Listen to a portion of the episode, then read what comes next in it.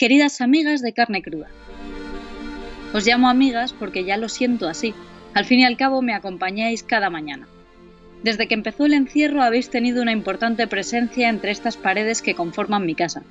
En esta montaña rusa de emociones confinadas me habéis hecho viajar. He llorado, reído y reflexionado mucho a través de vuestras voces. Muchas veces en el pasado pensé en hacerme productora. Nunca me he atrevido. Me dedico a esta cosa tan preciosa e inestable llamada teatro. Curiosamente, en este momento en el que la situación de precariedad se multiplica por mil, no he podido resistirme a hacerlo. Aquel día en el que empecé a formar parte de la carnicería estuve sin duda en la parte alta de la montaña emocional. Me dio una alegría enorme poder colaborar humildemente en una causa tan buena y necesaria. Este 14 de abril creo que será el primero desde mi adolescencia en el que no pueda manifestarme con mis amigas por la deseada República. Me gustaría contaros que en la vida hace, antes del coronavirus, me dedicaba y seguiré haciéndolo a representar un espectáculo llamado Memoria, un homenaje a las maestras de la República y las presas del franquismo. Desde mañana, día 14 y hasta el domingo 19, estará disponible el vídeo completo de la obra en mi canal de YouTube. Aunque el teatro sea algo vivo, no está mal un aperitivo para recordarnos la magia del arte en directo. Muchas gracias por vuestra entrega y generosidad. Un abrazo, Virginia Rodero.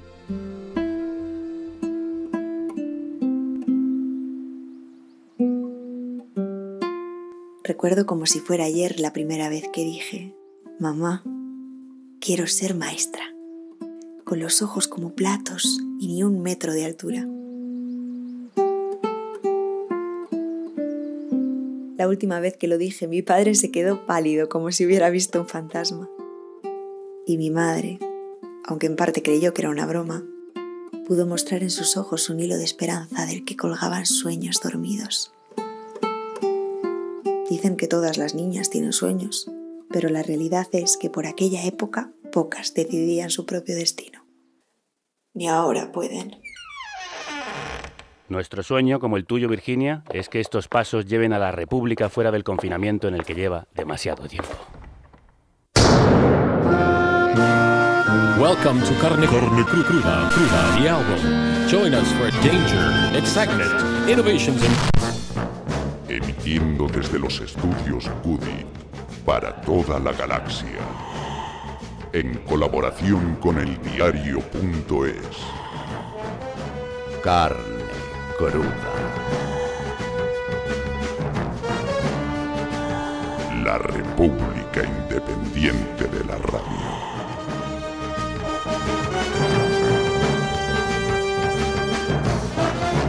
Esta crisis ha sacado lo mejor de cada casa. Los aplausos en las ventanas, la solidaridad entre vecinos, la empatía con el de enfrente, la responsabilidad para con todos.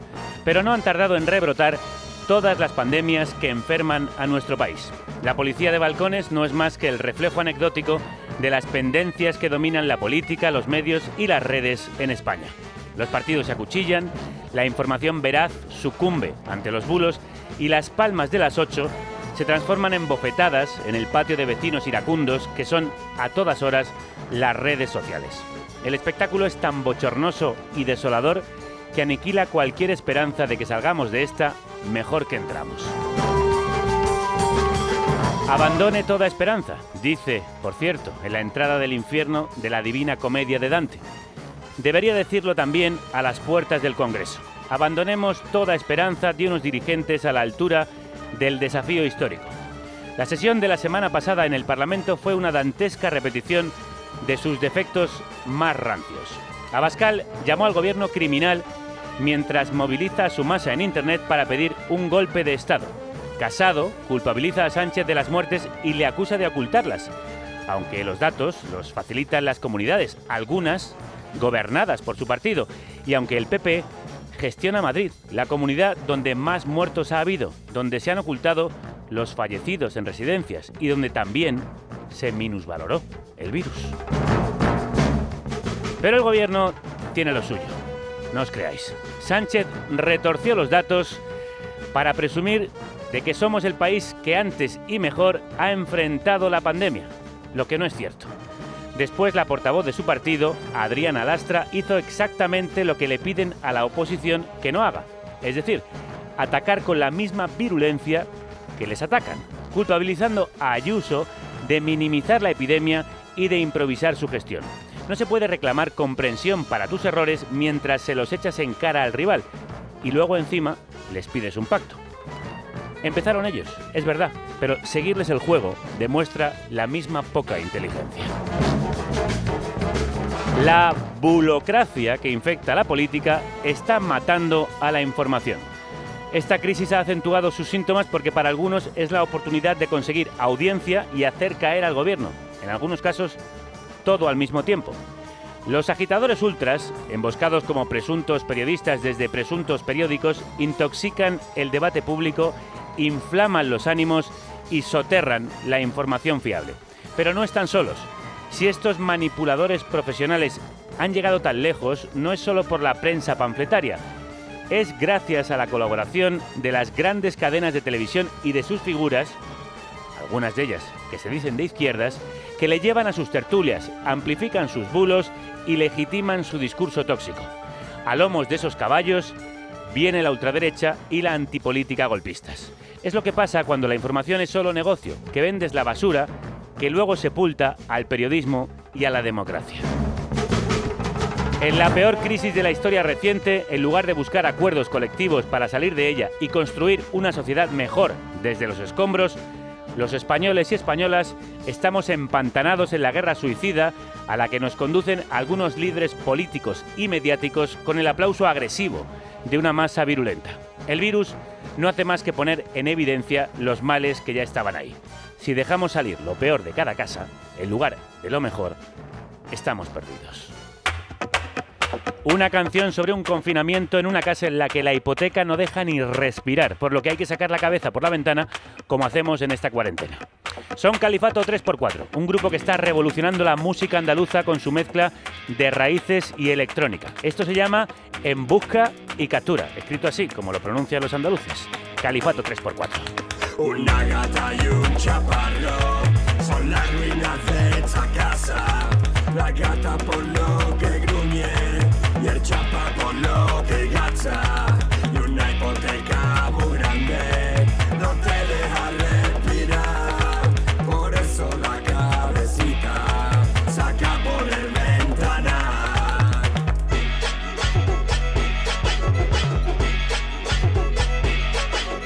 Y aunque mi vida pirula no ve contigo bailar Porque esta mujer captura y me la puede jugar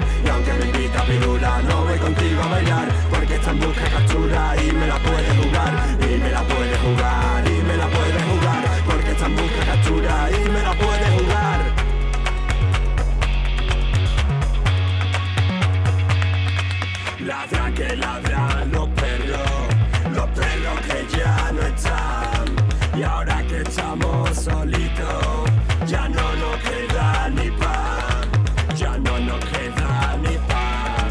Chicharrón con regaña, ya no nos queda ni pan. Cervecita pa' empujar.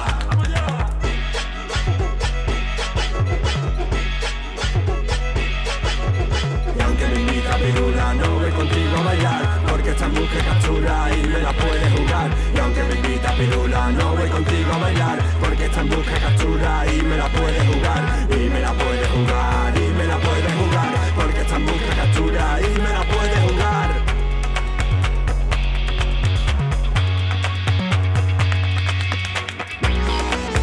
y republicanos días, bienvenidas y bienvenidos a la carnicería sonora que emite desde la República Independiente de la Radio a través de Evox, iTunes, Spotify, Spreaker y una red de emisoras libres y comunitarias. Gracias a los oyentes que dais la vida al mejor equipo radiofónico formado por Eva López, Violeta Muñoz, Celtia Tabeallo, Álvaro Vega, Paz Galeana, Elena Gómez, Rocío Gómez y Javier Gallego.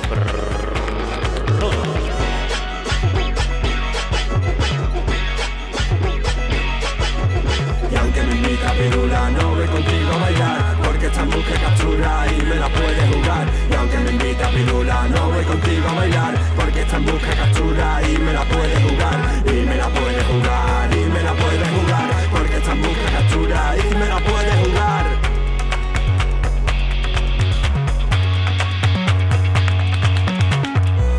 La puerta de la carne. Así escrito como se pronuncia en Andalucía, se llama uno de los discos más renovadores y fascinantes que ha dado esa tierra en los últimos tiempos. Siete músicos andaluces que combinan el folclore pasado con la electrónica presente para mirar al futuro. Se llaman Califato 3x4. Nos los habéis pedido insistentemente por redes y aquí los tenéis. Qué mejor fecha para estrenarnos con ellos que hoy, que entra por la puerta de la carne para celebrar el Día de la República, don Julio Anguita, al que tantas veces han llamado el Califa.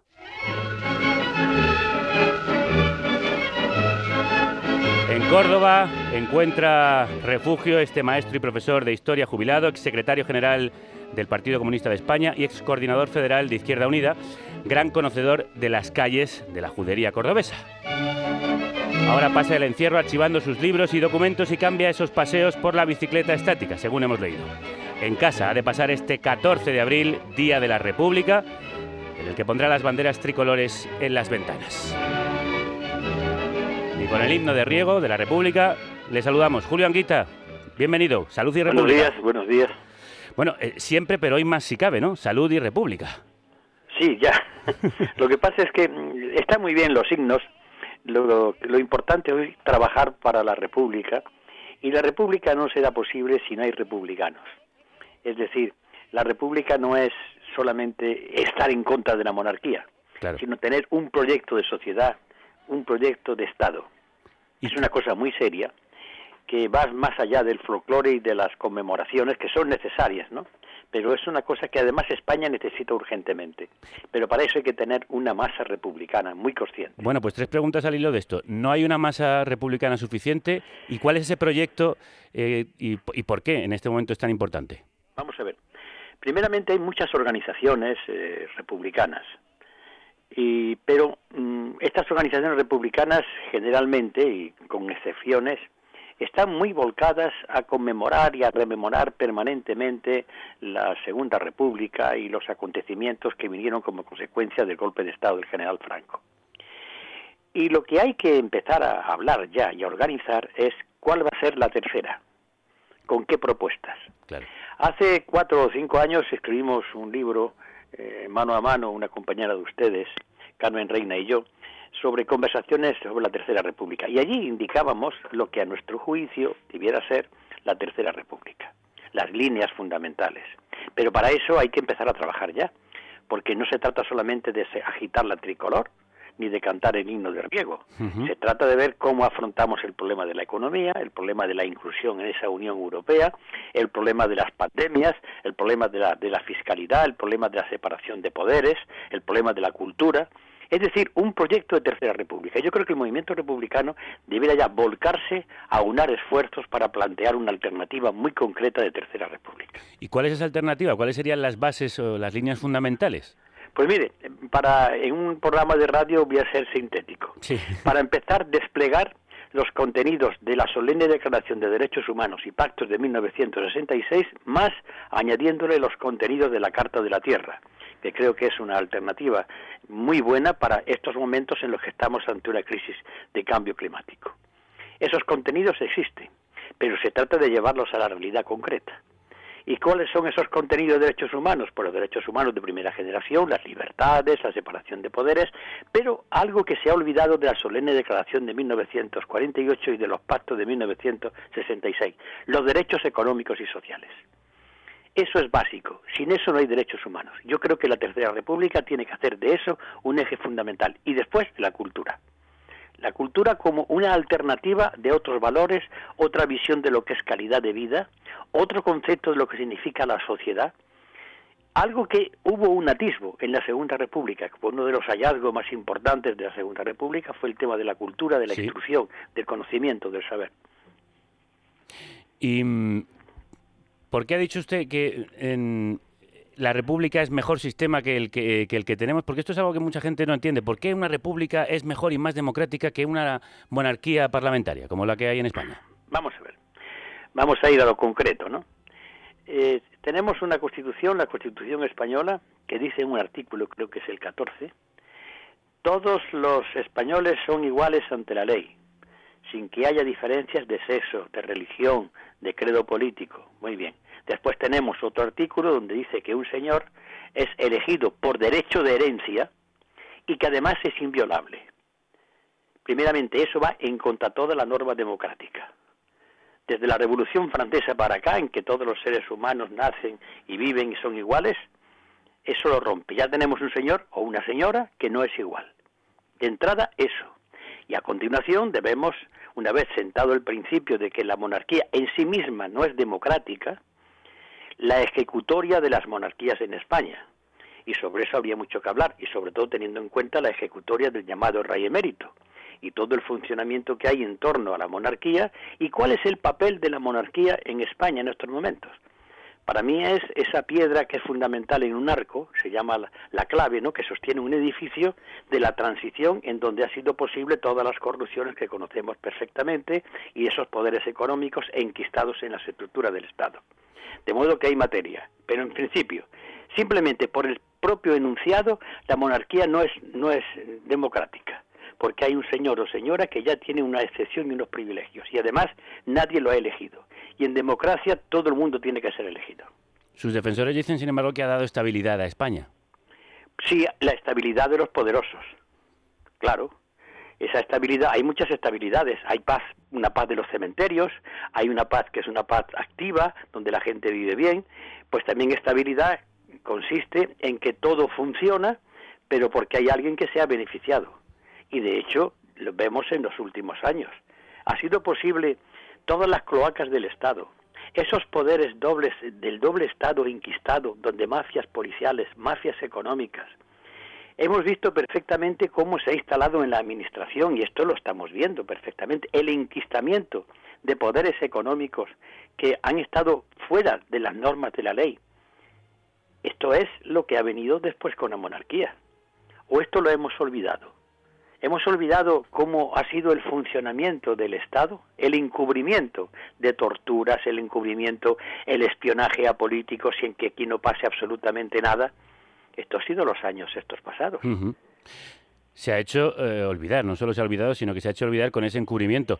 El encierro además impide estos días, este día en concreto, el 14 de abril, las manifestaciones que suelen hacerse en las calles, que hoy se realizarán desde los balcones y las redes sociales, en un estado de alarma que también ha desviado el foco sobre los últimos escándalos en la Casa Real, el otro virus de la corona, el coronavirus. Estoy seguro de que todos vamos a dar ejemplo, una vez más, de responsabilidad, de sentido del deber de civismo y humanidad, de entrega y esfuerzo y sobre todo de solidaridad. El rey Felipe VI apareció tarde y poco en esta crisis. En sus apariciones no hizo referencia a las últimas polémicas de la Casa Real, las recordamos.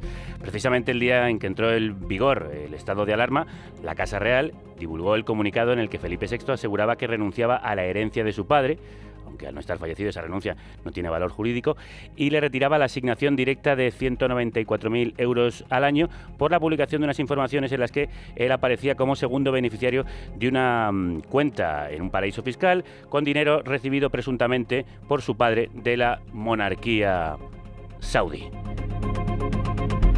¿En qué estado cree que se encuentra la figura del rey en estos momentos, Julio? Bueno, esa renuncia es como decimos por aquí, por mi tierra, a buenas horas, mangas verdes. sí. Eh, Porque además reconocía él hacía un año claro, eso lo reconocía en el comunicado que lo conocía él. Claro, entonces ya tenemos aquí la primera cuestión altamente escandalosa. Él sabía lo que había y él tenía que conocer como lo conocía mucha gente, muchos políticos que en, en en círculos, en los pasillos de las instituciones, del Congreso, decían y hablaban de las corrupciones del rey emérito, pero desde hace ya muchos años. Este señor se ha beneficiado de un pacto de silencio porque conocían perfectamente todas sus corruptelas. En esto hay mucha gente responsable y muchos medios de comunicación también, que han hecho una corte silenciando determinados hechos. ¿Por qué? Porque se mantenía el chiringuito. Esto ya es viejo en la historia del mundo y en la historia de España.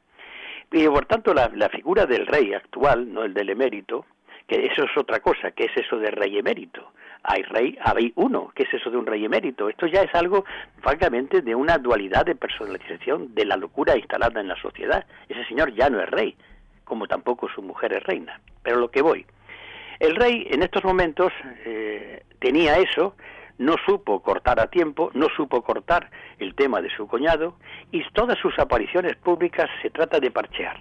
Parchear cuando no excederse en determinadas funciones, sobre todo cuando el tema de Cataluña, donde parecía una parte y no el jefe del Estado que debe estar por encima intentando ayudar y resolver los conflictos.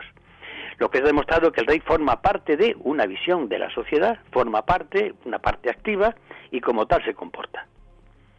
¿Cree que el Congreso debería investigar en comisión eh, las cuentas del rey emérito?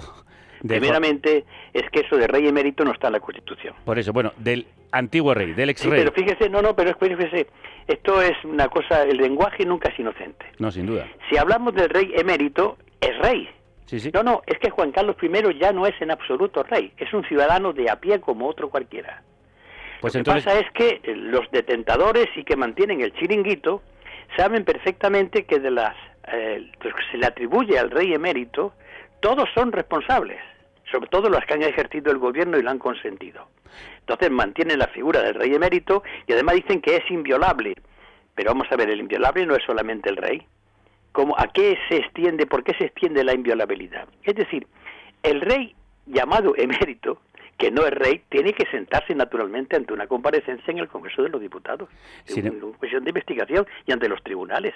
Sin embargo, Es que tanto demócrata y tanto constitucionalista que hoy hay en España en estos momentos le están dando bofetadas a las leyes y a la Constitución. bueno, aparte de que la inviolabilidad del rey de la Constitución, lo hemos explicado en este programa varias veces, no se refiere a cualquier acto del monarca, sino a los actos que ejecuta como representante del Estado. Básicamente a la firma que hace de lo que el Parlamento, ah, el refrendo que hace de lo que el Parlamento acuerda. y lo que acuerda el Parlamento y después el, el- el gobierno a través de su presidente y sus ministros. Es decir, los actos del rey tienen que estar refrendados por un ministro. ¿eh? Exactamente. Si no carecen de validez. Pero que- Naturalmente, pero nadie le imputa a eso, al monarca. Le imputa hechos que están fuera de la inviolabilidad. Que esto es la trampa en la que uno se escandaliza ante los tribunales eh, españoles y se escandaliza donde está el Ministerio Fiscal, tantos años tragando. Es decir, este señor hizo hechos que no se benefician de la inviolabilidad, porque es de las funciones que hace como rey, pero fueron actividades privadas. Exactamente. Pero en fin, montados en esta especie de, de, de concupiscencia compartida, de mantenimiento de intereses, seguimos tragando situaciones que son altamente escandalosas. ¿Y le parece escandaloso que el PSOE, que se dice republicano, haya impedido junto al PP, Vox y Ciudadanos esa comisión de investigación en el Parlamento? El mm, PSOE y el PP eh, son herederos y son los que han mantenido el templo de la transición. Como digo muchas veces, son las dos cariátides que sustentan el templo de la transición. Ellos naturalmente pactaron una serie de situaciones y circunstancias, lo mismo que Cánovas, cuando la primera restauración borbónica con Alfonso XII, que vino también de la mano de un golpe militar del general don Arsenio Martínez Campos. Y naturalmente el mantenimiento del Estado, el mantenimiento del estatus de los intereses oligárquicos y del funcionamiento del régimen de la transición, ellos son los dos pilares. Y hay cosas que, salvo que renuncien al mantenimiento de eso, son víctimas y por tanto están arrastrados, víctimas cómplices y autores. Tienen las tres características, autores, víctimas y cómplices. ¿Y cree que a la monarquía le beneficia esta cuarentena que estamos viviendo para volver a esconder bajo la alfombra sus escándalos y quizá pasar por encima de ellos otra vez? Bueno, pero eso ya depende. Eh, estoy de acuerdo en que, o estaremos de acuerdo en que cuando esto pase, empezaremos a ver medios de comunicación que empiecen a lanzar las loas y el incienciario hacia la monarquía y lo magnífico que es el rey. Empezaremos a con problemas derivados de otras cuestiones para tapar y oscurecer lo que está ocurriendo. Va a ser difícil, ¿eh? Va a ser difícil porque se ha llegado a unos límites tremendos. Pero vamos, la capacidad del sistema para que la gente olvide pronto y que haga pasar por bueno algo que francamente es rechazable es muy fuerte. Pero para eso hace falta una conciencia ciudadana y sobre todo de las personas que estemos dispuestos a estar recordando permanentemente que estamos en una situación anómala, que esto no es democrático, ni siquiera constitucional. De hecho, ¿no le parece que la aparición del rey como jefe de los ejércitos en esta crisis no es una parte de blanqueamiento de todos esos escándalos que aparecieron previamente? Eso fue un disparate que se hizo cuando la transición, de los muchos disparates que se hicieron. Pero fíjese, hay algo que se ha olvidado. Cuando el llamado, mal llamado rey emérito, el ciudadano Juan Carlos de Borbón, eh, mm, abdica, hay otro acto que en el que no que intervienen los, los, los, órganos del Estado. Renuncia ante el ejército de su condición de capitán general y por tanto jefe de las Fuerzas Armadas. Esto es impensable en una democracia parlamentaria. Cuando se renuncia, se renuncia a todo, pero en un acto especial renuncia ante el ejército. Estos son resabios que vienen todavía del poder del ejército, con Franco, por supuesto, y después con la transición y el mantenimiento de esa influencia, de esa visión cuartelaria de lo que es el ejército en muchos militares. Hay algo que no fue denunciado, pero que era algo insólito. Cuando usted deja de ser rey, usted deja de ser rey con todas sus consecuencias, pero no, en un acto aparte, renuncia a su condición de capitán general en pro de su hijo. Esto es algo inexplicable. El jefe del ejército, el mando último, el comandante en jefe es el presidente de gobierno y por delegación el ministro o la ministra de defensa. Eso no tiene discusión ninguna. Sin embargo, en España hay una anomalía. La anomalía es que un señor figura como jefe del ejército. ¿Esto qué quiere decir? ¿De quién recibe las órdenes? El jefe del ejército. Del gobierno, pero no es el jefe de Estado. Es decir, es un galimatías que viene por intentar aunar dos cosas, la corriente del franquismo eh, y salvando las dificultades de la época de la transición, aunarlo y enchufarlo a un algo mm, aparentemente democrático. Y claro, resulta este engendro, resulta este monstruo de Frankenstein. Y yo me refería a la utilización en estos días, en esta crisis sanitaria, en la que Felipe VI ha aparecido al frente de sus ejércitos, además vestido con el traje militar, en lo que parecía una campaña claramente de blanqueamiento del escándalo anterior, de los días anteriores. Sí, porque es el efecto que tiene en España el uniforme. ¿eh?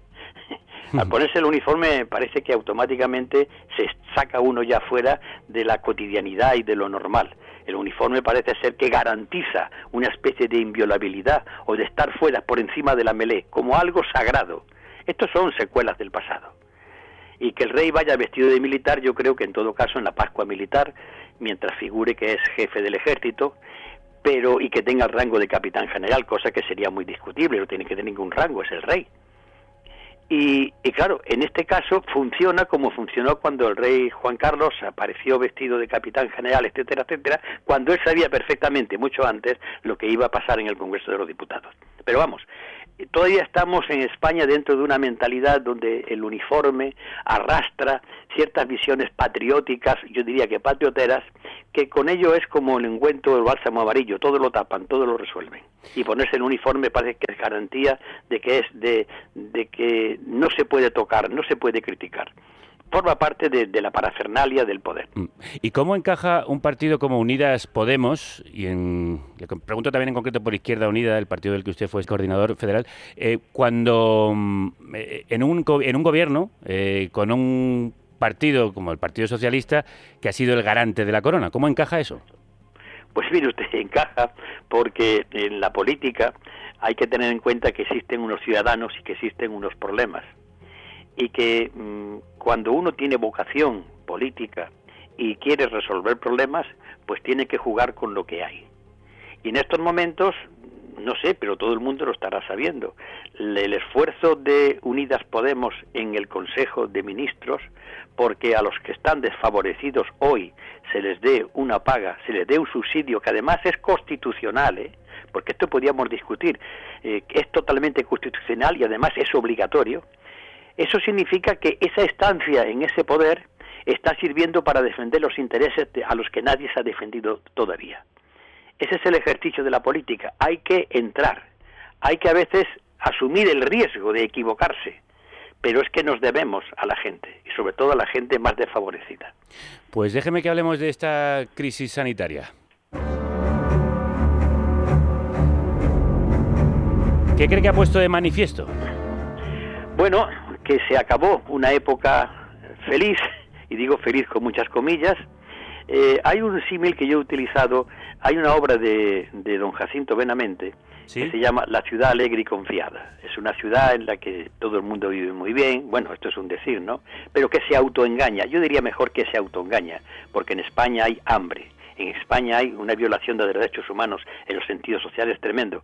Fíjese lo que ha dicho el relator de las Naciones Unidas hace dos meses, ¿no? Nos ha puesto de, de hoja de perejil, con hechos. Pues bien, en esa ciudad alegre y confiada de Benavente, todo el mundo vive creyendo que está en el mejor de los mundos y se está engañando, hasta que de pronto aparece la realidad de la guerra. Pues bien, hemos creído que se podía vivir bien privatizando la sanidad, de que esto no iba a llegar nunca, que vivíamos en el mejor de los mundos, que las epidemias, las pandemias, eso son cosas de los países que están por ahí, que exportan gente con pateras, y de pronto nos hemos dado cuenta de que somos todos vulnerables. Y que no solamente que somos vulnerables, sino que en todo caso, si hubiésemos dedicado suficiente tiempo y dinero a la investigación, esto ya tendríamos una vacuna. Pero no, nos hemos olvidado de todo eso engatusados por el consumo. Pues muy bien, ha llegado esto que ha sido brutal, nos ha despertado y nos debe conducir a una lección.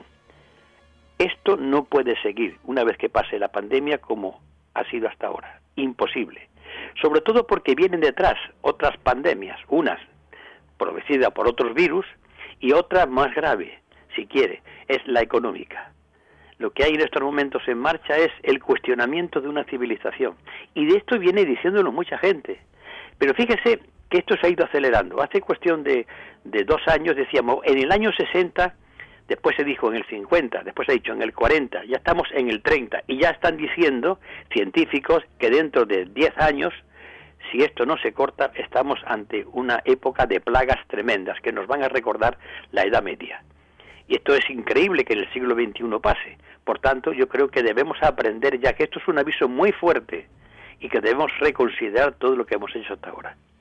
¿Y cree que de esta saldremos con una cooperación global entre los pueblos, entre las civilizaciones, o con un repliegue hacia adentro, hacia los nacionalismos más ultramontanos?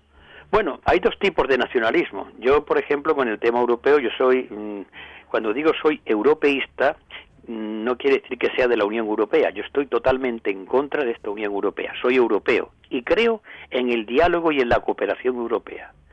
Creo en los Estados Unidos de Europa. Eso sí, manteniendo el Estado, porque los Estados son fundamentales. Hace falta lo que se llamaba la Europa de la cooperación. ¿Qué va a ocurrir? Pues va a ocurrir que esa especie de Europa idílica que nos vendieron en la década de los 90 no existe lo que ha existido ha sido el Tercer Reich, o perdón, el Cuarto Reich alemán, porque hasta en último momento Alemania sigue siendo beneficiaria de todo lo que se está montando en, torno a la Unión Europea. Cuando ha llegado un momento grave, que ya ha habido un aviso, no ha sido este de la pandemia, cuando llegaban las pateras, creando un problema tremendo en los países del norte del Mediterráneo, pues los demás países pues se inhibían de esto. No, no, están llegando a la frontera de la Unión Europea. Para entonces no existía la Unión Europea. Pues ahora mismo lo mismo. La Unión Europea existe simplemente para mantener un mecanismo económico en el que se benefician los países netamente exportadores como es Alemania, en que carece totalmente de política de política exterior. Yo no sé cuál es el papel del señor Borrell, es que no tiene trabajo, no tiene ningún cometido. Aquí seguimos tal como Unión Europea siguiendo los dictados que da Estados Unidos de América. No tiene voz, en absoluto, nadie le hace caso. Bien, ¿qué hemos hecho? Que aquella Europa que se prometía en la década de los 90 ha quedado simplemente en una moneda única.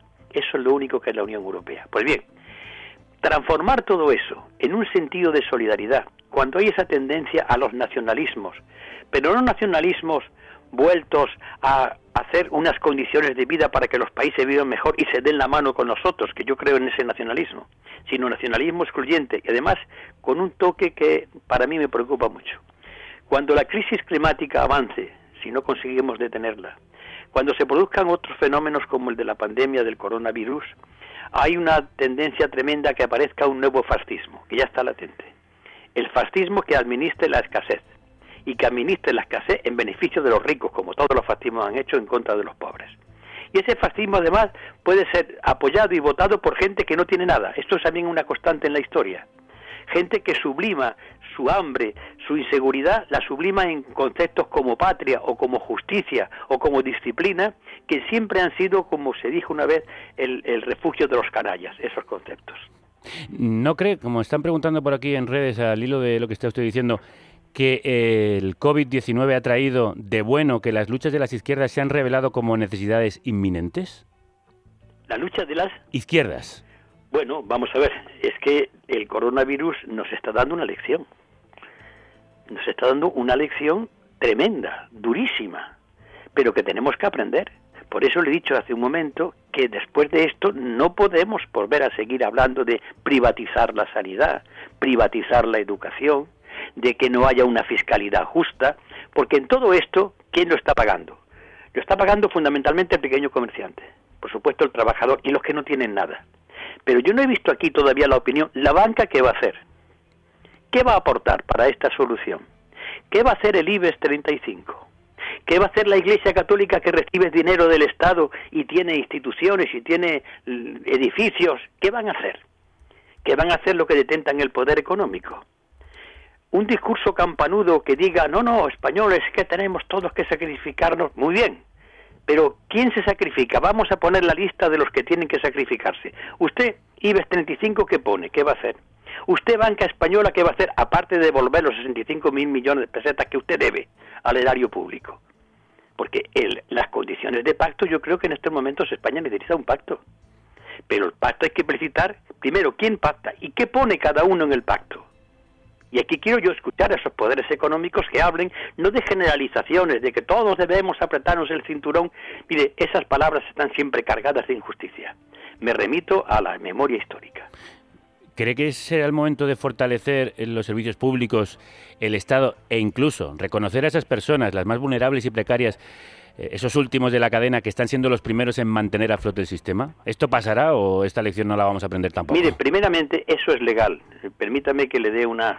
No quiero ser muy pesado hablando de leyes, pero el artículo 10 de la Constitución española dice que los derechos fundamentales de los españoles se fundamentan y se basan en la solemne Declaración de Derechos Humanos de las Naciones Unidas. En ellas, en el punto 25, se dice que en casos de, viudedad, de, vejez, de pérdida de puesto de trabajo por causas ajenas a la voluntad de la persona, tienen derecho a un subsidio. En el año 66 se hicieron los pactos que hacían de esta declaración ley y España se adhirió a ella y con fecha de 3 de abril de 1977 y la firma de Juan Carlos I, rey de España, el Estado español se comprometió a que esto fuese así.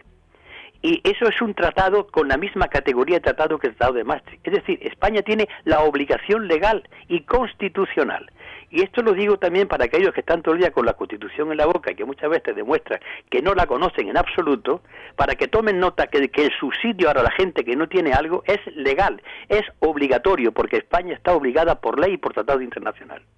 ¿Y cree que los planes de rescate del gobierno de coalición van en este sentido, de rescatar a las clases más desfavorecidas y, que esto sea, que dice la Constitución y los pactos se cumpla? Vamos a ver, a mí no se me oculta que en el Consejo de Ministros, además era normal, existan visiones distintas.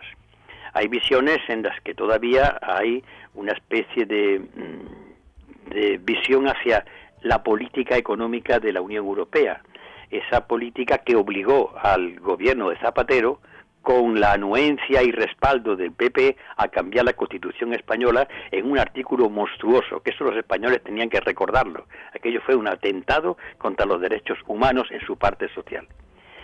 Pero esas tendencias existen, porque claro, nos encontramos que hay que allegar dinero, cantidades monetarias, que hay que sacarlas de dónde. Y claro, aquí el problema, echamos ante un muro, se sacan. Pues usted, en España hay dinero, dinero suficiente. Es cuestión de que paguen con sentido de estricta justicia conmutativa lo que tienen que pagar. Y le pongo un ejemplo histórico.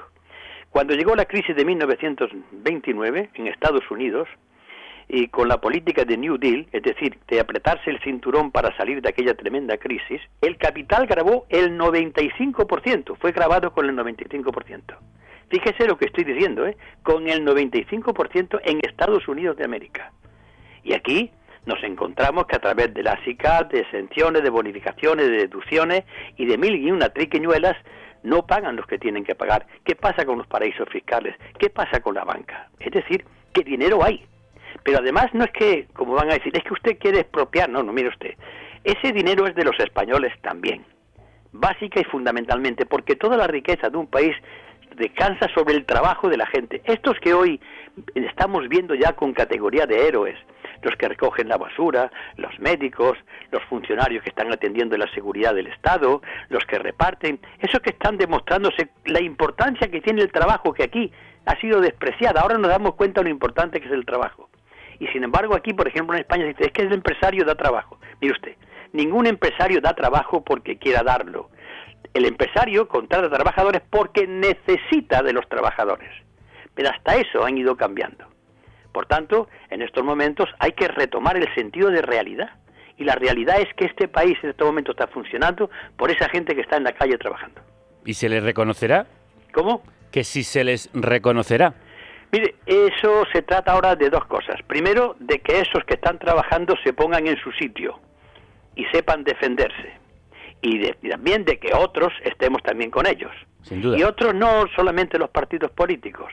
Aquí quiero ver a profesionales, a capas medias, a personas de, de buenas intenciones y que no quieren líos, pero que deben saber que en estos momentos hay que apoyar a que esa gente que en estos momentos está demostrando que estamos siguiendo funcionando gracias a ellos, tienen que tener el lugar que le corresponde. Y para todos, y sobre todo a estos desposeídos de la fortuna que no tienen nada, que están pasando y que por ley y por justicia y por constitución tenían que tener una cantidad mínima de subsistencia. Fíjese, mínima de subsistencia. Esto no, es para mí lo justo. Se trata simplemente de una medida de urgencia, en absoluto tal y como yo pienso que debe ser la medida justa. ¿Está usted a favor de la renta básica que se está proponiendo? Mire, es que mm, la renta básica es algo que tiene que discutirse, aprobarse, y ahora mismo, ahora mismo, mientras eso se discute, hay gente que está pasando hambre, que lo ha dicho el relator de las Naciones Unidas hace tres meses que hay gente que lo está pasando muy mal, muy mal. No puede esperar a que se apruebe una renta básica, que me parece muy bien, que se discute que se apruebe, pero ya algo inminente, necesario para que la gente pueda vivir, sobre todo porque mucha gente, y sobre todo donde yo vivo, pues vive a costa del salto de mata, del trabajo que aquí, aquí allá. Pero resulta que el bar se cierra, la pequeña tienda se cierra, el pequeño comercio se cierra, el, el pequeño taller se cierra. ¿De qué? ¿De qué van a trabajar? van a coger al, campo a coger espárragos. Vamos a volver a épocas pasadas. Esa gente necesita ya ese dinero. Esto es de estricta justicia. Sí. Hablando del, campo, eh, el Consejo de Ministros aprobó un Real Decreto que flexibiliza la contratación de temporeros para evitar el desabastecimiento y se plantea un reglamento que permita trabajar a jóvenes migrantes extutelados.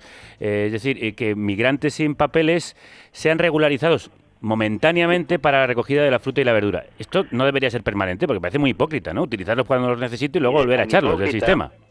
Tan disparatado, tan cruel, incluso tan infame, cuando discursos demagógicos, discursos de una ideología enferma, de cáncer, enferma, hablaba de que había que expulsar a los inmigrantes, estaban tirándole piedras a sus propios compatriotas empresarios. La fresa y, los, plásticos de otros lugares, los cultivos, se han ido manteniendo gracias a esta mano de obra explotada casi en régimen de esclavitud, que hay que decirse a los españoles, que muchos lugares apenas cobran nada, que estamos viviendo, estamos comiendo los tomates y lo demás a precio de trabajo de esclavitud. Me recuerda mucho algo cuando Voltaire a lo largo de un dibujo en el siglo XVIII, ponía a unos trabajadores negros cortando frenéticos cañas de azúcar y él ponía debajo, a este precio tomamos el azúcar en Europa. Esta es la ciudad alegre y confiada. Ah, vienen los tomates, vienen las fresas, pero fijaros a qué precio. ¿Qué ocurre? Que ahora pues se han quedado sin trabajadores y van a la urgencia que, bueno, estos que están ahora ilegales se legalice. Bueno, pues que se legalicen para siempre. Entonces, ¿hay que cambiar? Pues claro que hay que cambiar. Pero pensar que después de esto todo siga igual, eso es francamente suicida o tremendamente injusto. Hay quien propone... lo que ha ocurrido es que ha puesto, ha desenmascarado la hipocresía de la sociedad y la hipocresía de los políticos de ideologías enfermas. Bueno, entre otros, aquellos que quieren devastar el Estado, pero son los primeros que acuden a él cuando vienen maldadas. Bueno, sí, esta es, esta es la hipocresía instalada. Por ejemplo, el Estado es pernicioso, hay que acabar con el Estado, sin embargo, después todos ponemos la mano para el Estado. Pero esto ocurre también en gente potentada. En la época de las vacas flacas, de las buenas cosechas, pues el dinero es mío. Cuando ocurre algo malo, hombre, que el Estado, y no resulta una cosa, ¿y el Estado saca el dinero? El Estado pone una maquinita en funcionamiento, el Estado saca el dinero de los impuestos. Y ahí unos no ponen absolutamente nada, a pesar de que ganan mucho, y otros ponen cantidades excesivas para lo que ganan. No quiero colocar mi ejemplo, porque, pero vamos, muchos compañeros, usted sabe que un jubilado como yo paga cerca de 500 euros al mes en impuestos. Sí, sí. Bueno, bueno, pues, y me parece muy bien que tenga que pagarlo. Otra cosa es discutir si los jubilados tienen que, pero quiero decir que me parece muy bien. Sin embargo, comparativamente, ¿cuánto pagan aquellos que tienen muchísimo más que yo? Que son muchos. Pues y habla- no quiero colocar mi ejemplo para destacar en mi persona, sino como algo que yo mismo puedo hablar porque lo estoy viviendo. Sí, sí. Hay mucha gente como yo. Pues hablando del que más tiene en este país, que nos lo están preguntando los oyentes que están escuchando, siguiendo con mucha atención esta entrevista, ¿qué le parecen las donaciones de Amancio Ortega? Mire, eh, esto yo no recuerdo lo mismo esos versos eh, que decía que había un señor muy piadoso y que daba limosnas. Dice, lo que pasa es que primero hizo a los pobres. Hombre, que alguien tenga un acto de filantropía y entregue unas maquinarias extraordinarias, pues eso es bueno. Pero sería más bueno todavía que pagase impuestos. Sería más bueno todavía que no pagase sueldos de miseria en esos países donde están trabajando gente haciendo que se produzcan productos baratísimos a mano de en pro de una mano, perdón, a costa de una mano de obra baratísima. Eso sería mucho mejor. Y a partir de ahí, si da y si regala, pues los actos de filantropía siempre son bienvenidos. Pero a veces, no digo que en este caso, pero a veces los actos de filantropía, mm, a veces con ellos se paga menos dinero en la renta, con ellos se favorecen que determinadas cantidades vayan por otro sitio y sobre todo se compra imagen, se compra imagen. Y yo creo que lo mejor es que cada uno pague según la ley, según la justicia, y después dedique algo de su dinero a lo que él crea conveniente, como si lo da todo. Esto pasa como la declaración de la renta, que la gente no se da cuenta a veces de la tremenda estafa que hacemos cuando dice, no, usted pone aquí una cantidad por si usted quiere, por ejemplo, a la iglesia. Un momento. El dinero que alguien cuando pone una cruz va para la iglesia no es de la iglesia, eso es del Estado. Si usted creyente quiere que su iglesia se mantenga, del dinero que a usted le queda, ponga dinero. ¿Usted quién es para del dinero de todos decir que esto vaya a la iglesia? Es que estamos ante un mundo al revés. Pero esto yo creo que es algo que habrá que discutir serena y tranquilamente para que pueda en claro la tremenda injusticia en la que estamos viviendo en esta sociedad, en esta ciudad alegre y confiada. Pues para terminar esta entrevista sobre esta ciudad alegre y confiada, quiero preguntarle por esos pactos que ha pedido Pedro Sánchez a todas las fuerzas del marco político. Los daños en vida son irreparables, pero sí podemos adelantarnos para mitigar los daños económicos y también los daños sociales. Y la forma de lograrlo es, una vez más, con unión. Necesitamos un gran pacto para la reconstrucción económica y social del país. Don Julio, ¿qué le parece que se planteen unos nuevos pactos de la Moncloa? Mire usted, si los pactos de la Moncloa, la revisión de los mismos sería un desastre. Aquellos fueron un auténtico desastre. Porque además, eh, primeramente estamos en otra época distinta, aquellos fueron un desastre, pero las fuerzas políticas de entonces estaban en otra situación. ¿Usted cree de verdad que la oposición que hoy hay se puede uno fiar de que haya determinada lealtad? Repasamos la lista de la oposición, sus actuaciones, sus declaraciones, sus hechos cuando han gobernado y allí donde gobiernan, su claridad de ideas, entre comillas, sus confusiones.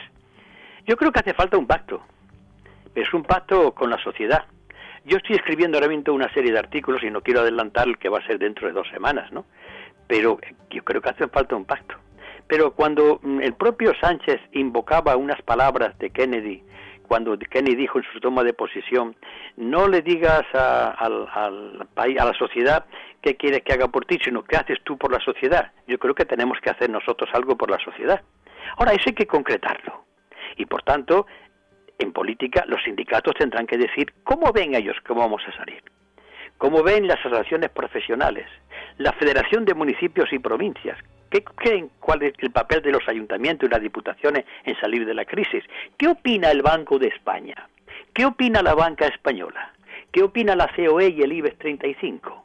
Es decir, hace falta un pacto, pero un pacto con los agentes sociales, pero un pacto donde ellos sepan que no están ahí solamente para pedir, Solamente hay una gente a la cual no se le puede pedir sacrificio, los que no tienen nada. A esos no se le puede pedir que aprieten el cinturón porque ya no lo tienen. Para esos hay que trabajar y a partir de ahí que cada cual se apriete el cinturón en sentido proporcional a lo que tiene. Pero suele ocurrir casi siempre que al hablar de todos hablamos de los desfavorecidos. Y yo no, yo quiero ver en esto a la banca, repito, al IBEX 35, a la COE, a los grandes poderes económicos, qué están ellos dispuestos a hacer. Y que lo digan negro sobre blanco. Y además incluso ante en comparecencia ante el Congreso de los Diputados, que se puede hacer. ¿Y qué le parece la opinión y la posición que está manteniendo la oposición en el Congreso y contra el Gobierno? Mire, la oposición, el papel de la oposición es muy importante. Lo que pasa es que eh, confundir la oposición con navajeo político es una cosa distinta. La lucha política, incluso en la guerra, hay sus leyes. Está la Convención de Ginebra que obliga en, en las guerras a respetar determinadas normas. En la lucha política no todo vale. Hay cosas que no valen. Este navajeo indecoroso, indecente, estas mentiras que se están filtrando a través de las redes, esas declaraciones, hablando en concreto, el otro había una sobre que los comunistas y de China, es decir, propias de ideologías enfermas, francamente enfermas, de un cáncer tremendo. ¿Usted se cree que eso es hacer una oposición? Hay oposición en la que está haciendo el señor de Portugal, me usted, apoyando al gobierno y mañana iré tranquilamente, le haré la crítica, incluso pediré que dimitan cuando yo crea que tengan que pedir, pero existe una cosa que se llama formas. Las formas son muy importantes en nuestras relaciones sociales y en política también. Esos discursos trabucaires que parecen propios de guerrillas, de desalmados. ¿Usted cree que eso es un ejemplo para nuestro pueblo? ¿Dónde está el razonamiento? ¿Dónde está la lógica? ¿Dónde está la propuesta alternativa? Son ataques, navajeos, es decir, se está dando desde esa oposición un pésimo ejemplo a la ciudadanía. Y claro, eso después se resiente que la política sea vista con desconfianza y traslada a la gente a un nivel de buenos y de malos, como si estuviésemos ante un espectáculo de bueno y de malo, un espectáculo de enfrentamiento circense.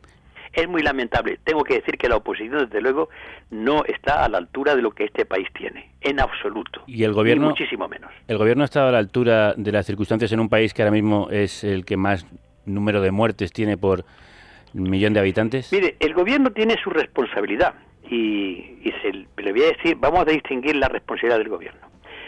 Eh, permítame que cuente una experiencia propia. A los cuatro días de ser yo alcalde, la nueva corporación municipal tuvo que pagar, no sé si fueron entonces 20 millones de pesetas, porque algo que había hecho la corporación anterior había ido a juzgado y lo habíamos perdido. Entonces la nueva corporación tuvo que pagar porque era la responsable. Y naturalmente el gobierno es responsable políticamente de lo que ocurre. Claro. Pero vamos ahora a hablar de la responsabilidad de todo el proceso. Yo creo que el gobierno se ha visto sorprendido como muchos y se ha demostrado su falta de agilidad al tocar determinados resortes. Eso es cierto. Pero lo único que yo he visto después es que está dando la cara día a día en, ruedas de prensa. Que están intentando mm, resolver problemas equivocándose muchas veces, pero encontrándose con dificultades porque el gobierno gobierna, pero muchas de las competencias en sanidad están en las comunidades autónomas. Hablamos de Madrid y la privatización de sus de su sanidad y de sus hospitales. Es decir, el gobierno tiene la responsabilidad y debe asumir por sus errores. Pero la responsabilidad total que se le está imputando como si fuesen los responsables de todo el proceso, ¿qué hubiese hecho ahora mismo el gobierno chino? ¿Fue responsable? ¿El gobierno italiano? ¿El, inglés? ¿El norteamericano? Tienen su responsabilidad en la medida en que yo he hablado de la responsabilidad del Ayuntamiento de Córdoba con aquella multa. Pero este proceso no ha surgido ahora si aquí hubiese habido la atención a una sanidad, hubiese habido mascarillas. ¿Por qué? Porque fíjese cuál es el dilema que tenemos en estos momentos. hay que ir a trabajar, se dice, porque la economía no pueda resentirse más. Pero eso es un riesgo, porque la gente salga a la calle. Estamos ante un problema de dudosa solución. ¿Cuál sería la solución? Pues que en lo sucesivo haya dinero suficiente para que haya mascarillas y prevención de tal manera que no haya pandemias que incidan en la economía. Y eso significa años, significa inversión total de la política, significa un Estado más fuerte, con una sociedad civil también tan fuerte como el Estado o más.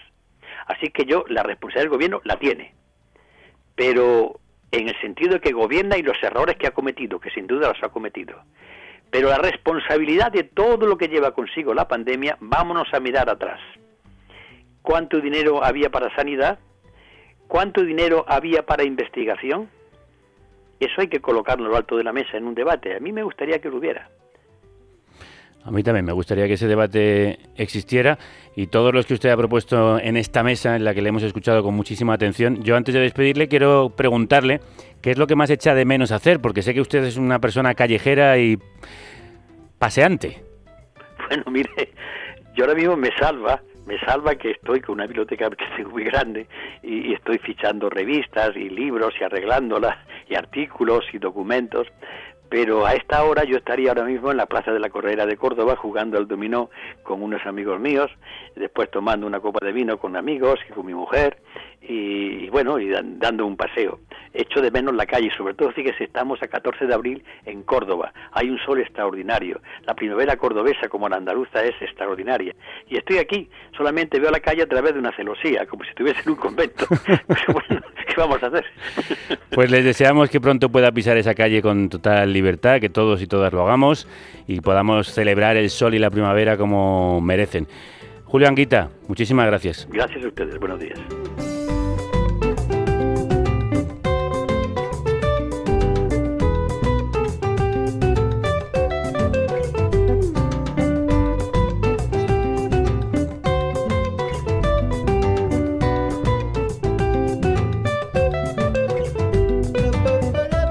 Hola Javier y todos por ahí. Soy Claudio H., músico y compositor. Os oigo bastante y me encanta el programa.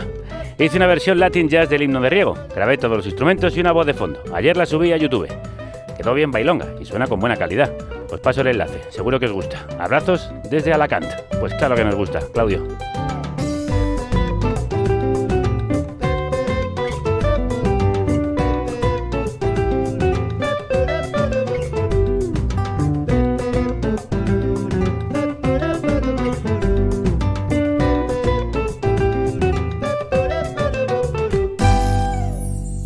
Maravillosa. Gracias por el regalo, compañero. Nosotros, como Julio Anguita, también echamos de menos la calle y el sol.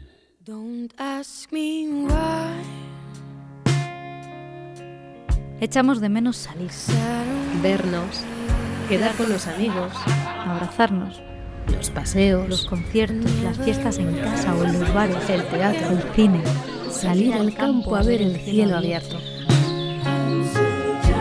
Echamos de menos los parques, la bici, los baños en la playa o bajar al río, el partido con los colegas, las risas y los bailes, las noches en freno y las mañanas del fin de semana, cuando salíamos sin miedo.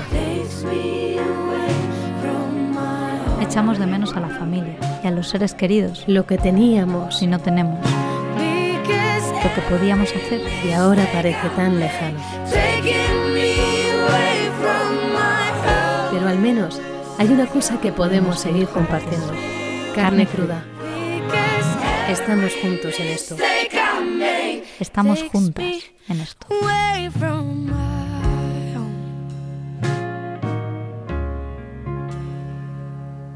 Gracias por ser nuestro hogar, nuestra casa. El anguita estadounidense Bernie Sanders, la gran esperanza de la izquierda en Estados Unidos, anunció la semana pasada que se retiraba de la carrera hacia la presidencia en las elecciones de noviembre, dejando paso a Joe Biden y frustrando la posibilidad de una revolución social en ese país, si es que es posible. Nos explica cómo ha ocurrido nuestro corresponsal en Washington.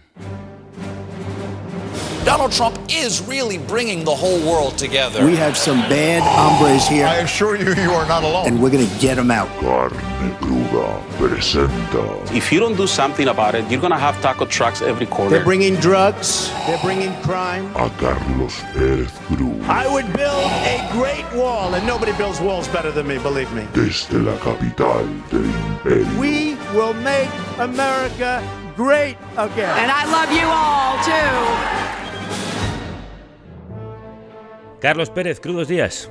¿Qué tal Javier? ¿Cómo estáis? Encantado de saludarte, como siempre. La semana pasada anunciaba el final de su campaña cuando todavía faltan más de una veintena de estados por votar en las primarias demócratas.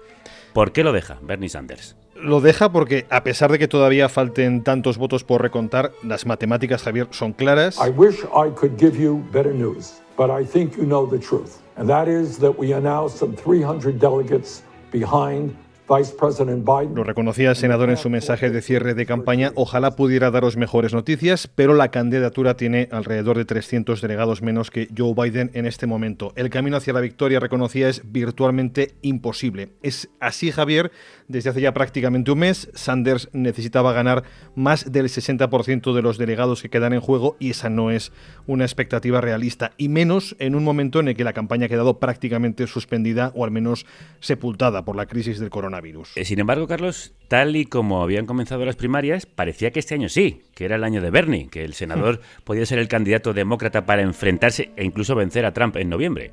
Así fue durante el mes de febrero. Bernie salió propulsado de las tres primeras citas de las primarias, lo cual, según patrones históricos, era casi garantizarse la nominación. Pero estas primarias han sido diferentes, no solo por la irrupción del coronavirus, también por la enorme cantidad de aspirantes a la nominación. Hasta 27 demócratas se llegaron a postular y eso implicó una división del voto que inicialmente le benefició. Y le benefició porque la competencia estaba sobre todo en lo que aquí se denomina sector moderado del Partido Demócrata. Mientras Bernie Sanders competía con la senadora Elizabeth Warren por el voto más progresista, Joe Biden, el favorito del establishment, lo hacía con el exalcalde Pete Buttigieg, contra la senadora Amy Klobuchar y, aunque se desinfló a la primera, contra el multimillonario Mike Bloomberg. Y mientras la izquierda eligió claramente Bernie, el sector moderado se dividió, una división que hundió a Joe Biden. Hundió a Joe Biden, que luego ha salido a flote. ¿Cómo? Pues gracias a la que podríamos bautizar como Operación Salvar al Soldado Biden. Thank you, thank you, thank you, South Carolina. Operación que comenzó en Carolina del Sur a final de febrero. Fue un sábado, no un domingo de resurrección, pero lo fue para el ex vicepresidente que obtuvo una victoria arrolladora en este estado conservador en el que la mayoría de los votantes demócratas son afroamericanos. Lo primero que Biden hizo después de agradecer a los votantes en general de Carolina del Sur fue reconocer a Jim Clyburn, Posiblemente no lo conozcáis en España, no se conozca en España. Pues no. Eh, pero es un personaje importante aquí. Decía Biden, me has traído de vuelta. Y tenía razón, Jim Clyburn es un veterano e influyente congresista negro. Anunciaba su apoyo a Biden tres días antes de la votación. Eso implicó que Biden se llevara el 61% del voto afroamericano. Ese mismo porcentaje de votantes reconocía que el apoyo de Clyburn había sido un factor importante y para el 27% el factor más importante. El congresista en definitiva, señaló el camino a su comunidad y la comunidad le siguió. Y eso ya cada cual que considere, que analice como considere oportuno este hecho. En todo caso, Carolina del Sur evitó el desahucio de Biden, aunque en el global seguía tocado en ese momento. Oye, ¿y cómo pasa del riesgo de desahucio a ser el favorito en tan poco tiempo? Pues gracias a una coreografía que ni el ballet del Bolsoy, perfecta, sincronizada, duró 72 horas, que son las que van desde su victoria en Carolina del Sur, 29 de febrero, al supermartes 3 de marzo, que es el día en que más delegados se reparten en una sola jornada electoral. En esas 72 horas, el aparato del partido consigue que tanto Pete Buttigieg como Amy Klobuchar se retiren, se van y lo hacen dando su apoyo expreso a la candidatura de Biden. Desaparecen eh, de escena haciendo puntas. Efectivamente.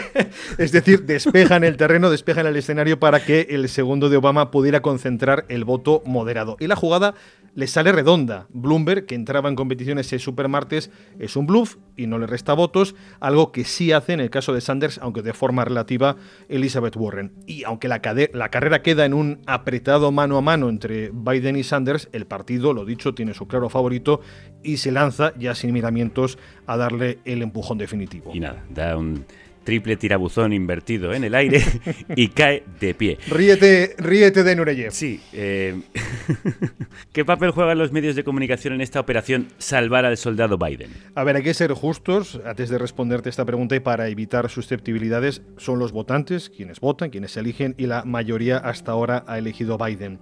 Eso está fuera de toda discusión. Ahora, eso sí, si los medios influyen, si la percepción de la realidad depende de los medios también, I'm reading last night about the fall of France in the summer of se 1940. puede concluir que Bernie Sanders es un peligroso rojo comunista.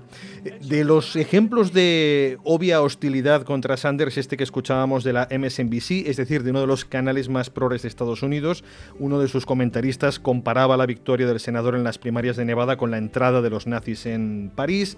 Eh, Días después, en vísperas de Carolina del Sur, el programa 60 Minutes de la CBS Back in the 1980s, Sanders had some positive things to say about the former Soviet Union and the Sandinistas in Nicaragua. And everybody was totally convinced. recuperaba antiguas opiniones de Bernie Sanders sobre la Unión Soviética, Nicaragua o Cuba. El senador criticaba el autoritarismo de Castro a la vez que reconocía méritos como su alfabetización en la sociedad cubana, algo que por cierto también hizo Barack Obama cuando rompió el hielo con Cuba. Pero en fin, son solo ejemplos de cómo los medios han participado en este aquelarre. Solo una vez Bernie ha anunciado que lo deja, he podido leer en un diario como The New York Times un artículo titulado Bernie Sanders tenía razón. Bueno, ya claro, es que ya lo han, en pasado es más fácil.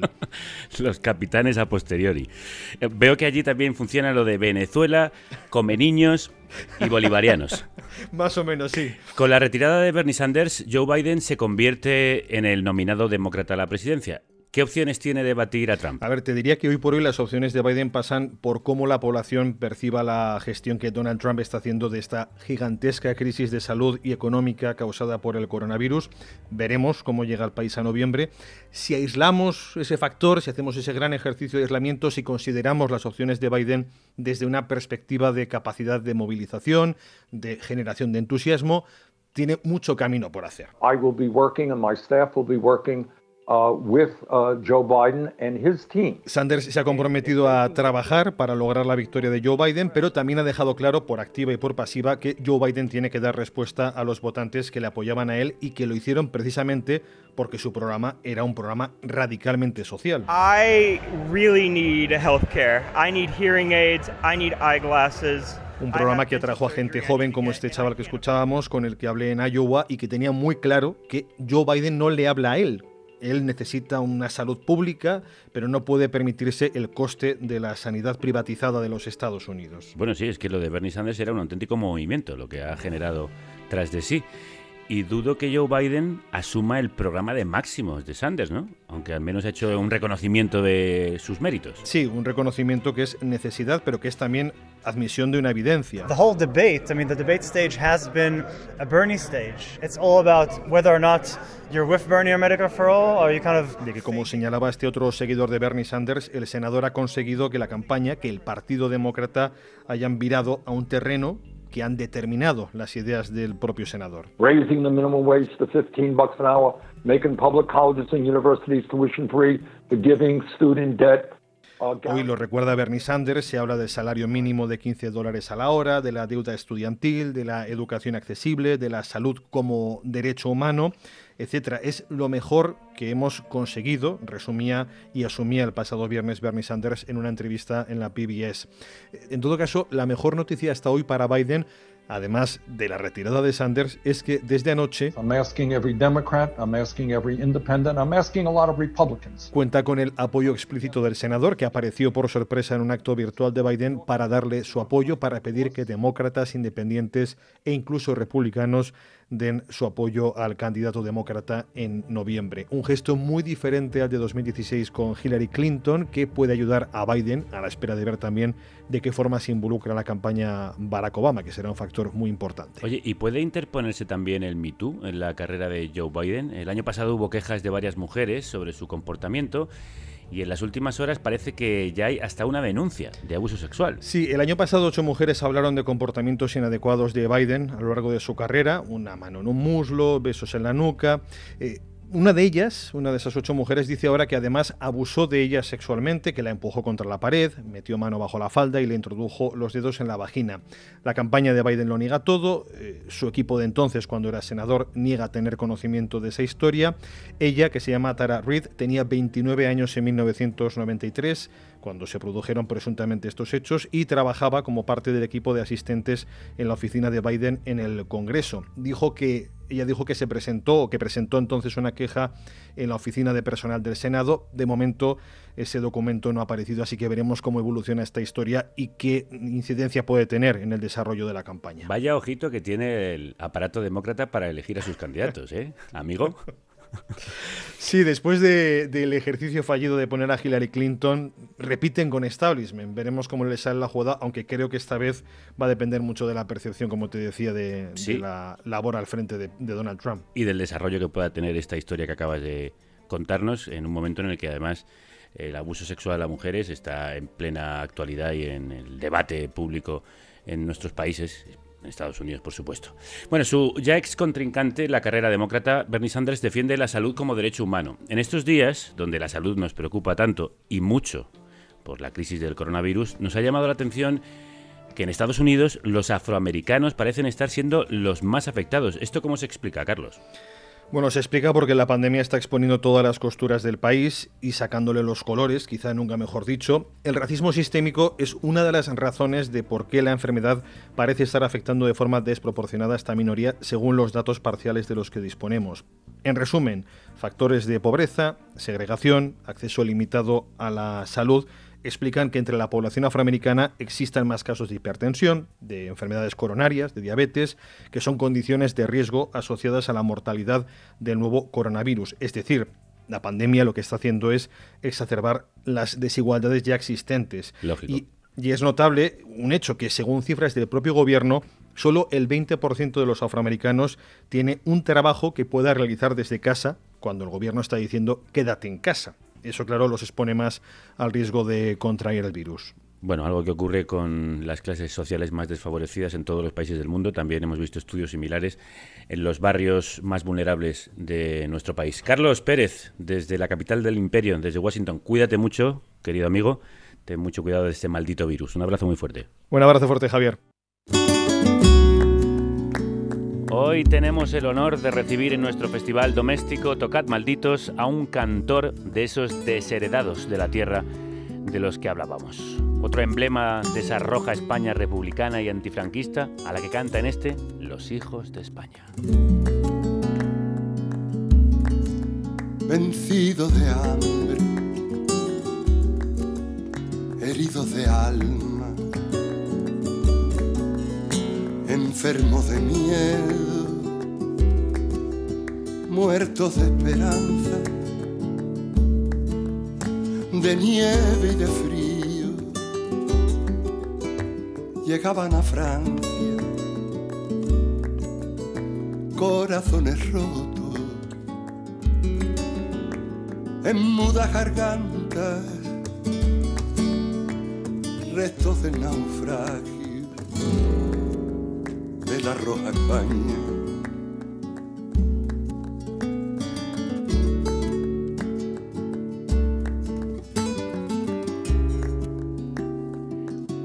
Un luchador incansable y recientemente censurado por la derecha en Madrid, donde vive y desde donde nos saluda Luis Pastor. Salud y República, compañero. Javier, salud y República. Buen día. ¿Cómo estás, compañero? ¿Cómo llevas el confinamiento?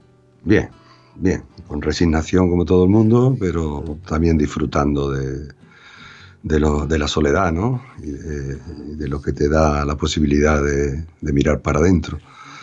Eh, estoy acostumbrado a estar en casa, los cantautores. Somos cantautores, en mi caso, cantautora más de casa, de toda la vida. y, por, eso supongo que lo, que lo llevamos mejor, ¿no? Claro. Eh, están diciendo por aquí por cierto, preciosa canción, sí, es preciosa esta interpretación que haces de un clásico tuyo, Los Hijos de España. Ahora hablamos de esto. ¿Estás cantando en el balcón? ¿Sales a, la ventana para cantarle a tus vecinos? Bueno, eh, lo hace más Pedro y, los compañeros suyos eh, que tienen balcón. Yo, yo vivo sobre terreno y no veo vecinos. Estamos, yo, vivimos aquí en la misma casa, pero yo vivo allí en un, en un apartamentito en el jardín, en, la otro, en el otro lado y somos como una comunidad. Eh, yo soy, estoy en edad de riesgo y me tienen ahí cuidadito, ¿no? Eh, tampoco convivo tanto con ellos, pero ellos hacen una vida bastante divertida muchas veces, ¿no? Escriben poesía, hacen gimnasia, dan clases de baile, tocan la guitarra, dan conciertos por las noches para ellos solos. Eh, está bien. La casa la verdad es que, que facilita este encierro. Enfermo de miel. ¿Cómo suena, Luis? Este disco Claro. recién parido, recién salido del horno, La Paloma de Picasso, con colaboraciones de Ismael Serrano, Rosalén, Pedro Pastor, Carmen Linares, Lourdes Guerra, todo esto... Lourdes Javier Guerra- Ruibal. Javier, Ruibal, todo esto sería antes de la pandemia, claro. Claro, comenzamos a grabar este disco en octubre. En enero ya estaba entregado para, para su fabricación, eh, prevista la salida digital en abril y, íbamos a presentarlo en el Pilar Bardén, en el auditorio de Rivas, el 12 de mayo. Evidentemente todo esto ya son ya quedó para, para el pasado, ¿no? Eh, no sabemos lo que, lo que va a ser de, de los músicos, de los cantantes, de los espectáculos, ¿no? Creo que, nos queda mucho tiempo. Yo pienso que, pasará todo este año ah, para que nos volvamos a encontrar, supongo, en, conciertos, ¿no? Con público. Entonces habrá que plantearse una nueva forma de, trabajar, que supongo que será a través de las redes, cuando ya salgamos con un poquito de normalidad a la calle, ¿no? Para eso hacemos este festival, también para recordar la situación precaria y difícil que enfrentáis, que enfrentamos los músicos y mm, para recordar que cuando salgamos de aquí hay que apoyar la cultura y a la música que tanto nos está dando desde sus casas en este confinamiento. Sí. Que mm, tú estás llevando bien gracias a, a la guitarra. Yo quiero seguir con este disco que estamos escuchando, eh, La Paloma de Picasso, en el que has musicado cinco poemas. Cinco Eh, poetas. Sí. Cinco poetas. Marcos Ana, Lorca, Miguel Hernández, entre ellos. Sí, Luis García Montero eh, y Benedetti. Y Benedetti. Y luego el resto de las 13 canciones, es decir, ocho son tuyas. Sí, letras mías. Normalmente eh, en los últimos tiempos o el disco era todo letras mías o era un disco de poetas como los de Saramago. Pero este encuentro, no sé, son canciones que estaban ahí esperando ser recolocadas y yo creo que ha habido un- un buen acoplamiento entre, entre lo que yo cuento y lo que ellos también cuentan. ¿no? Hay una unidad en este disco. Eh, creo que la, la paloma de Picasso eh, como símbolo en unos tiempos donde verdaderamente la- las guerras están y han estado ahí, a lo mejor ahora con el coronavirus las ha parado, más allá de la guerra del coronavirus son las guerras cotidianas que en este siglo siguen asolando el mundo y dejando a, seres humanos desplazados sin ningún tipo de perspectiva, sin futuro. Si nosotros vivimos esta realidad y esta situación de confinamiento, esos seres humanos, millones, más de 40 en todo el mundo, están viviendo constantemente esta situación de confinamiento. Tráeme la paz en tus ojos, tráeme la luna en tus brazos, la paloma de Picasso que anida en tu corazón.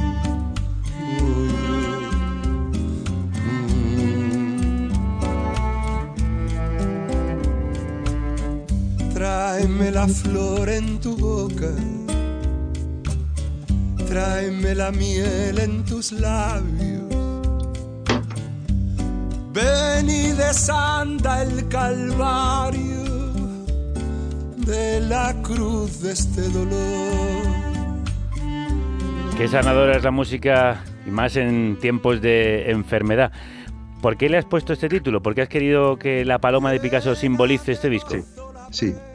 Eh, eh, normalmente uno cuando pone el título a un disco tiene que ver con una de las canciones, eh, pero yo quería, eh, me discutían Lourdes y a veces Pedro el, el título, ¿no? Cambiar el mundo, querían ellos.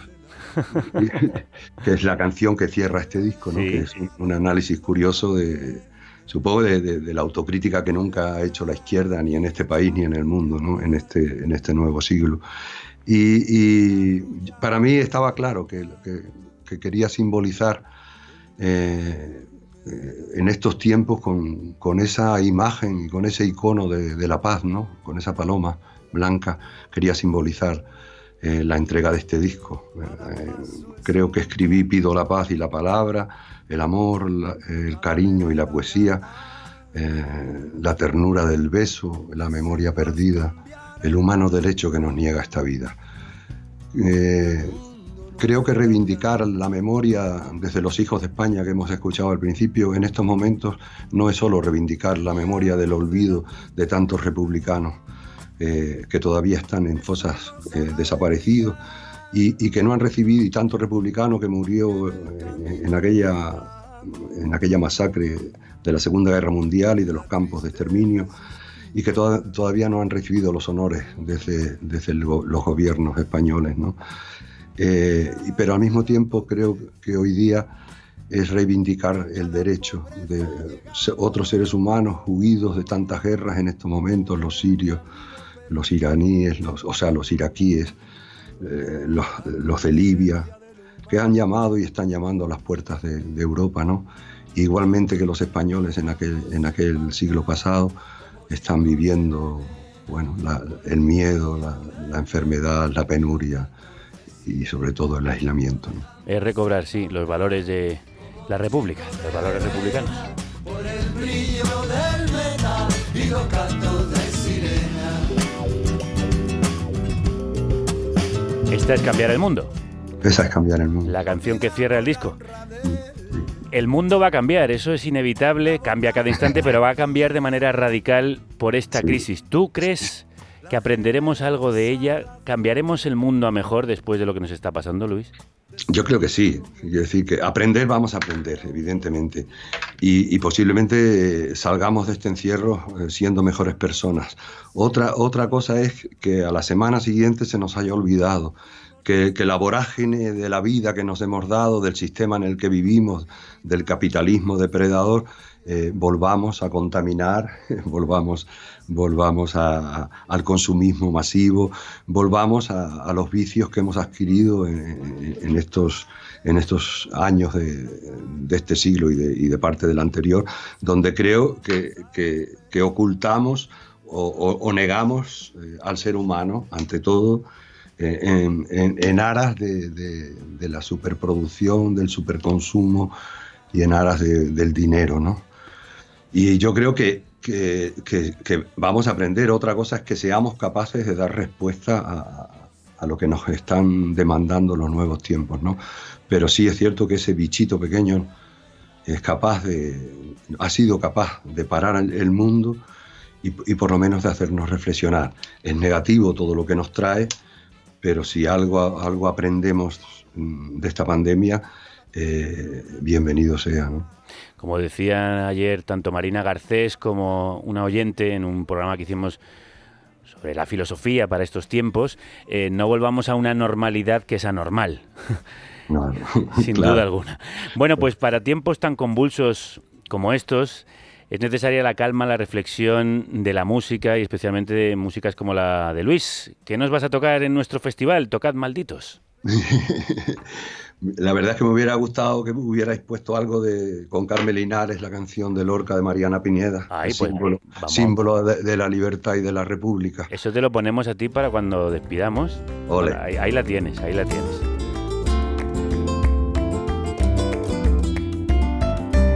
Tus deseos son órdenes, Luis. ¿Tú qué quieres que suene? Pues aquí este, en tu programa se pone. Venga, vamos a escucharla. Como lirio cortaron el lirio, como rosa cortaron la flor, como lirio cortaron el lirio, más hermosa su alma quedó. Como lirio cortaron el lirio, como rosa cortaron la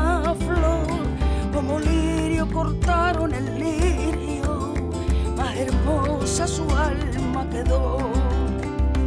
Ay, qué día tan triste en Granada, que a las piedras hacía llorar, al ver que Marianita se muere en cada alzo por no declarar. Ay, qué día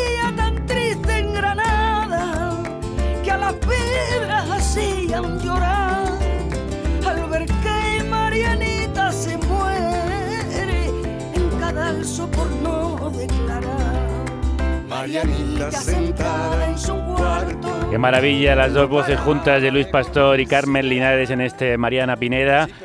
que casi nos hace llorar de belleza. Qué bonito te ha quedado el disco, Luis. Sí, la verdad es que estamos, estamos contentos. Hombre, como para no estarlo, ¿cómo suena eso?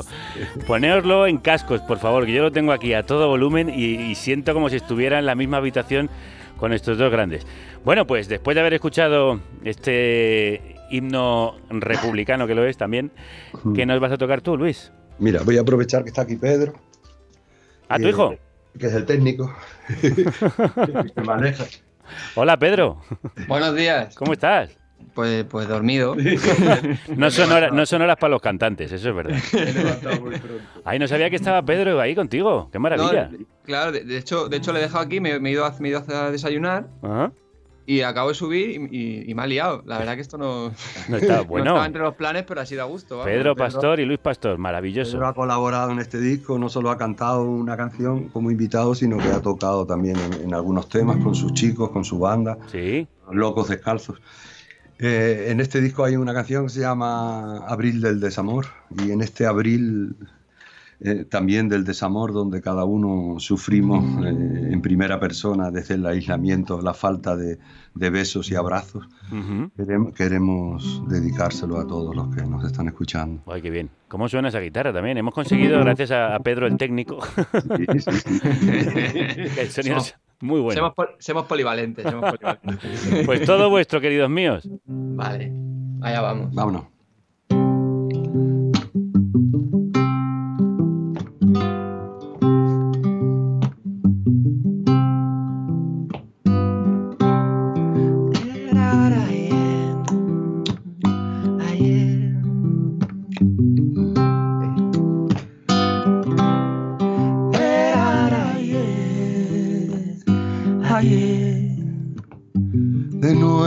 Canta abril al desamor, clavel deshojado de mis besos. Se fue la primavera de mi flor, la rosa de los cuatro vientos. De nuevo canta abril sobre la pena y mayo florece de sonrisas. Mejor la libertad que la condena, mejor la soledad que la desdicha. De nuevo canta al desamor, clavel deshojado de tu boca. Se fue la primavera de mi amor, se fue del jardín mi mariposa, se fue la primavera de mi amor, se fue del jardín mi mariposa. Era, ayer.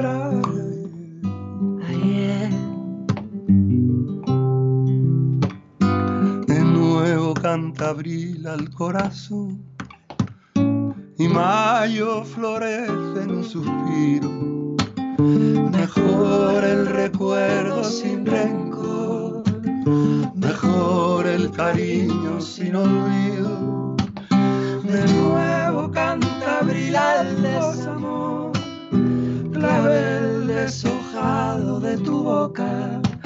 Se fue la primavera de mi amor, se fue del jardín mi mariposa, se fue la primavera de mi amor, se fue del jardín mi mariposa. Era, Era, era, era,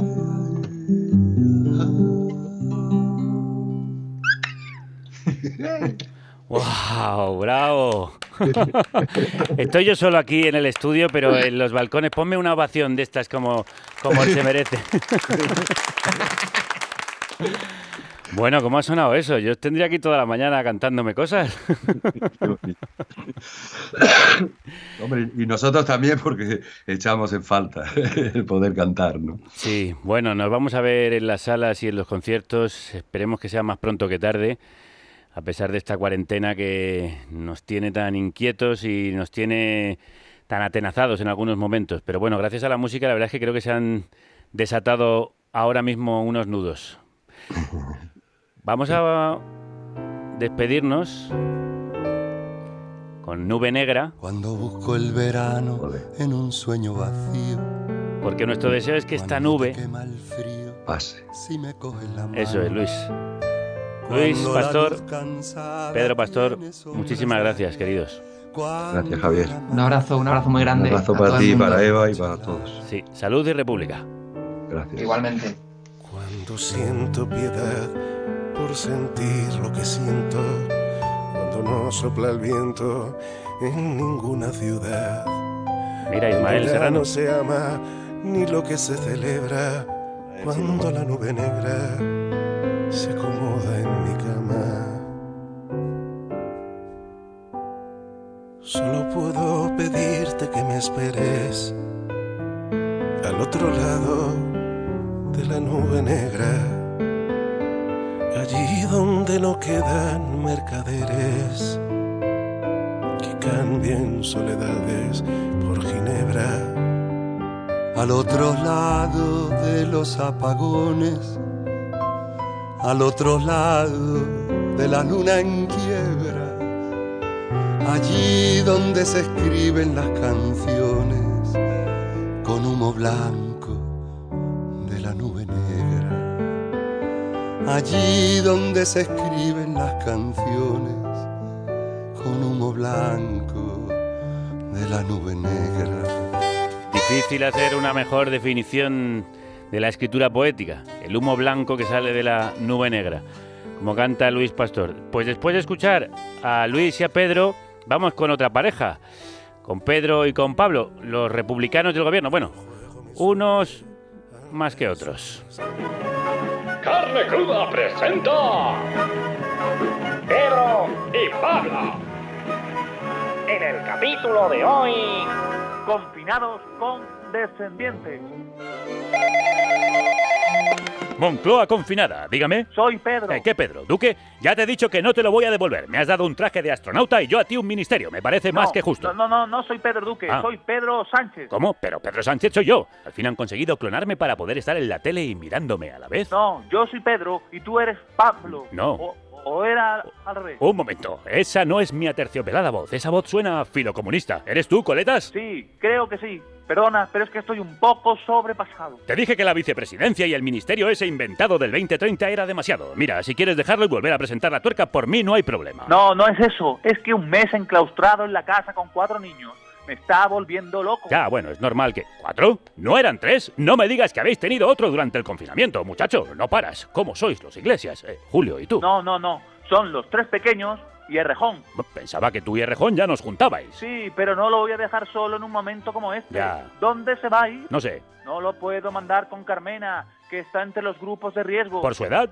No, lo de grupo de riesgo es por más Madrid. Ah. Pero vamos, que con todos los niños sin salir de casa, estoy ya con la cabeza ida. Bueno, en ti tampoco se nota, Coletas. Eh, Ten cuidado porque dicen que los niños pueden sufrir regresiones. Ojalá regresen, pero a la barriga de Irene, solo durante el confinamiento. Después ya, que salgan y se independicen. No, mira, no saques tú el temita de la independencia que para algo que hemos ganado con el coronavirus. Bueno, pues eso, que están todos revolucionados, llorando todo el rato, no me dejan dormir. Pobre. Íñigo ha vuelto a usar pañal. ¿Qué me dices? No lo soporto. Pero en una entrevista decías que te ocupas de las labores de la casa, relees ensayos y ves series en versión original subtitulada. Y tú también decías en una entrevista que eras de izquierda y republicano. Tu che, Coletas. ¿Tú crees que esto durará mucho más? Lo de los niños, bueno, dicen que cuando crecen es peor. Pueden hacerse de Vox o pasarle como a Felipe González.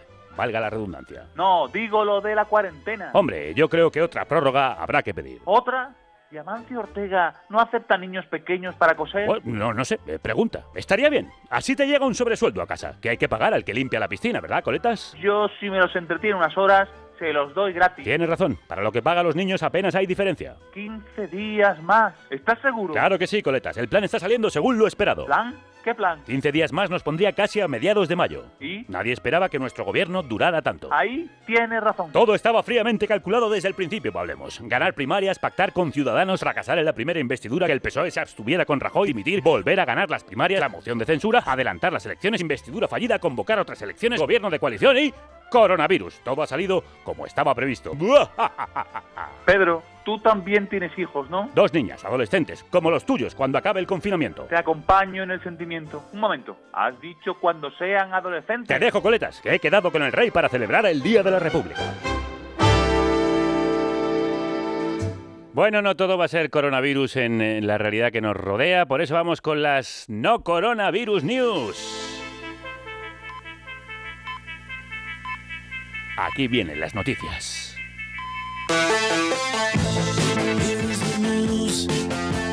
Con Merche Negro, arroba Pinti Parada en las redes, que nos trae un día más esas noticias que no tienen que ver con el maldito virus. Querida Merche, crudos días. Crudos días, Javi, ¿cómo estás? Pues muy contenta porque, porque hoy habéis hecho la No Coronavirus News Live Edition. Sí. ¿No? Sí, Además. Es, es un placer eh, haber escuchado a Julio, a Carlos desde Washington, a Luis ahora y a, y a- y a su hijo Pedro, ¿verdad? Que siempre me lío con, con eh, los nombres. Pero bueno, oye, que vamos ya con las coronavirus news, pero antes voy a aprovechar un poquito de vosotros y voy a hablaros de la reparada, la otra cosita que estoy haciendo y que estoy ya, ya estamos lanzados, estamos lanzados. Os he echado mucho de menos la semana pasada porque me lancé con un número cero que, bueno, en la radio se puede decir, no salió como el culo, Javi, o sea, esto es así. Pero bueno, para eso son los números ceros. Y salió como, como el culo por mi parte, porque las ocho personitas que participaron pues fueron un, un amor y además todas quieren repetir y la conversación fue muy chula. Entonces, estamos lanzados, estamos lanzados y te quiero contar los temas que estamos buscando ahora porque La Reparada es el programa de televisión online que funciona si tú te apuntas. Es tu programa de televisión. Entonces, eh, tenéis que venir para hablar con nosotros y reflexionar juntos. Temas rápidamente que estoy trabajando. Personas mayores. Quiero hablar con personas mayores y que nos cuenten eh, cómo lo están pasando y lo fuertes que son, porque estos días estamos viendo mucha información sobre su, bueno, su situación como, como colectivo de riesgo, etcétera, etcétera, pero de nuestros mayores podemos aprender mucho, ¿verdad, Javi? Y, y han demostrado mucha fuerza, lo siguen duda. demostrando y, y yo quiero hablar con ellos y, y fíjate que creo que nos van a animar ellos y ellas a nosotras. Más, eh, quiero hablar con trabajadoras y trabajadores que pudiendo trabajar han elegido no hacerlo y, y- y viceversa, ¿no? Que, que pudiendo no trabajar porque estaban eh, exentos, pues han decidido hacerlo por lo que sea, ¿no? Muy bien. También quiero hablar con parejas, que es un temazo, Javi. ¿eh? Hombre. O sea, Y pa- pareja, parejas y soledad, quiero decir, ahí hay de todo. Claro, claro, yo quiero hablar con parejas que estén juntas, parejas que les haya pillado separadas y parejas que estén en proceso de deshacerse o de hacerse. Muy ¿Cómo leche se lleva esto? Muy o sea, bien. me parece bastante interesante, así que animaos. Y también quiero hablar con eh, personas que hayan estado malitas en hospitales y que hayan vuelto. No quiero detalles, ¿no? Lo que quiero es que nos hablen de su ánimo Sin duda. de lo que piensan, de lo que han pensado y cómo piensan que va a ser el futuro. ¿Cómo hacerlo? Rápidamente. Hay un teléfono muy sencillito, WhatsApp o Telegram, por favor, 644-269-884.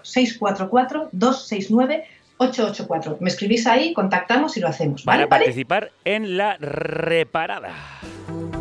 La Reparada, una televisión por internet, sí, donde tú eres la protagonista, donde tú eres el protagonista. Y es que este proceso nos está atravesando a todas, emocionalmente, personalmente, familiarmente, laboralmente, no sabemos. Venga, que seguimos. Buenas noches. Chao. Primero, buenas noches. Pero ¿quién mejor que tú para contarlo? Bueno, pues ahora sí, vamos ya con las noticias que no tienen que ver con el corona. Merche, vamos con ellas. Pues venga, vamos, vamos. Empezamos con, con algo que no es novedad y es bastante triste y da bastante rabia, pero bueno, es el drama de la inmigración. Nos vamos, os llevo al Mediterráneo conmigo y de la mano de la ONG Salvamento Marítimo Humanitario. eh, en este caso nos vamos a ir a la cadena SER, a la web de la cadena SER, que ayer consigo hablar con, con una de las personas que estaba en el barco. Eh, Salvamento Marítimo Humanitario es una, una ONG vasca que tienen un, un buque de salvamento que es el Aitamari, que estas, estas semanas, bueno, estos meses ya no estaba saliendo a, a- rescatar, pues porque no había permiso, porque el tema del coronavirus era imposible, y estaban volviendo ayer, habían conseguido permiso para volver desde Siracusa para, para ir a por suministros. Y bueno, ¿qué pasa? Que cuando cruzas el Mediterráneo, pues te encuentras eh, con barcas y con, y con pateras. Entonces, eh, han rescatado a 47 personas, había seis personas desvanecidas, había una embarazada y sorpresivamente, no, hasta bien entrada la noche, no consiguieron permiso de Malta, estaban en aguas eh, de Malta, para desembarcar Y ahora mismo, a las once y media de la mañana, todavía no sabemos qué va a pasar con ellos, todavía no sabemos si hay permiso para llevarles a algún sitio, 47 personas como tantas miles otras que están. Y sabemos todo esto porque la ONG nos lo está contando y se lo está contando a la prensa, no porque Europa se haga eco, no porque lance ningún operativo de, de salvamento, aunque anoche mandaron un helicóptero para otear. Pero bueno, una información más, un día más, de que sabemos que esto sigue ocurriendo. Está muy bien que lo recuerdes, que lo pongas en el foco. Ayer seguíamos las imágenes que iban mandando a través de las redes sociales en el Aitamari y algunas eran angustiosas. Ver a esa barquichuela, esa, esa pequeña embarcación como tantas de, de goma flotando en mitad del, del mar sin ningún tipo de ayuda encogía el alma. Y que hacía aguas, Javi. Además es que el Aitamari acudió al rescate por un aviso que llega a todas eh, las organizaciones. Es decir, que el, el gobierno de Malta, el gobierno italiano, la Unión Europea tenían la información de esa barca, que son varias barcas, el Aitamari también, y solo acudió el Aitamari. Creo que tenemos que pensar seriamente cuando todo esto acabe la vergüenza que está suponiendo esta, esta situación. Tenemos Creo. tantas cosas eh, que pensar. Vamos Sí. con la segunda noticia. Venga, la segunda es una. Nos vamos al mundo, a la sección de cultura del mundo, y vamos a leer a Iñaki Gil, que es el corresponsal de Francia.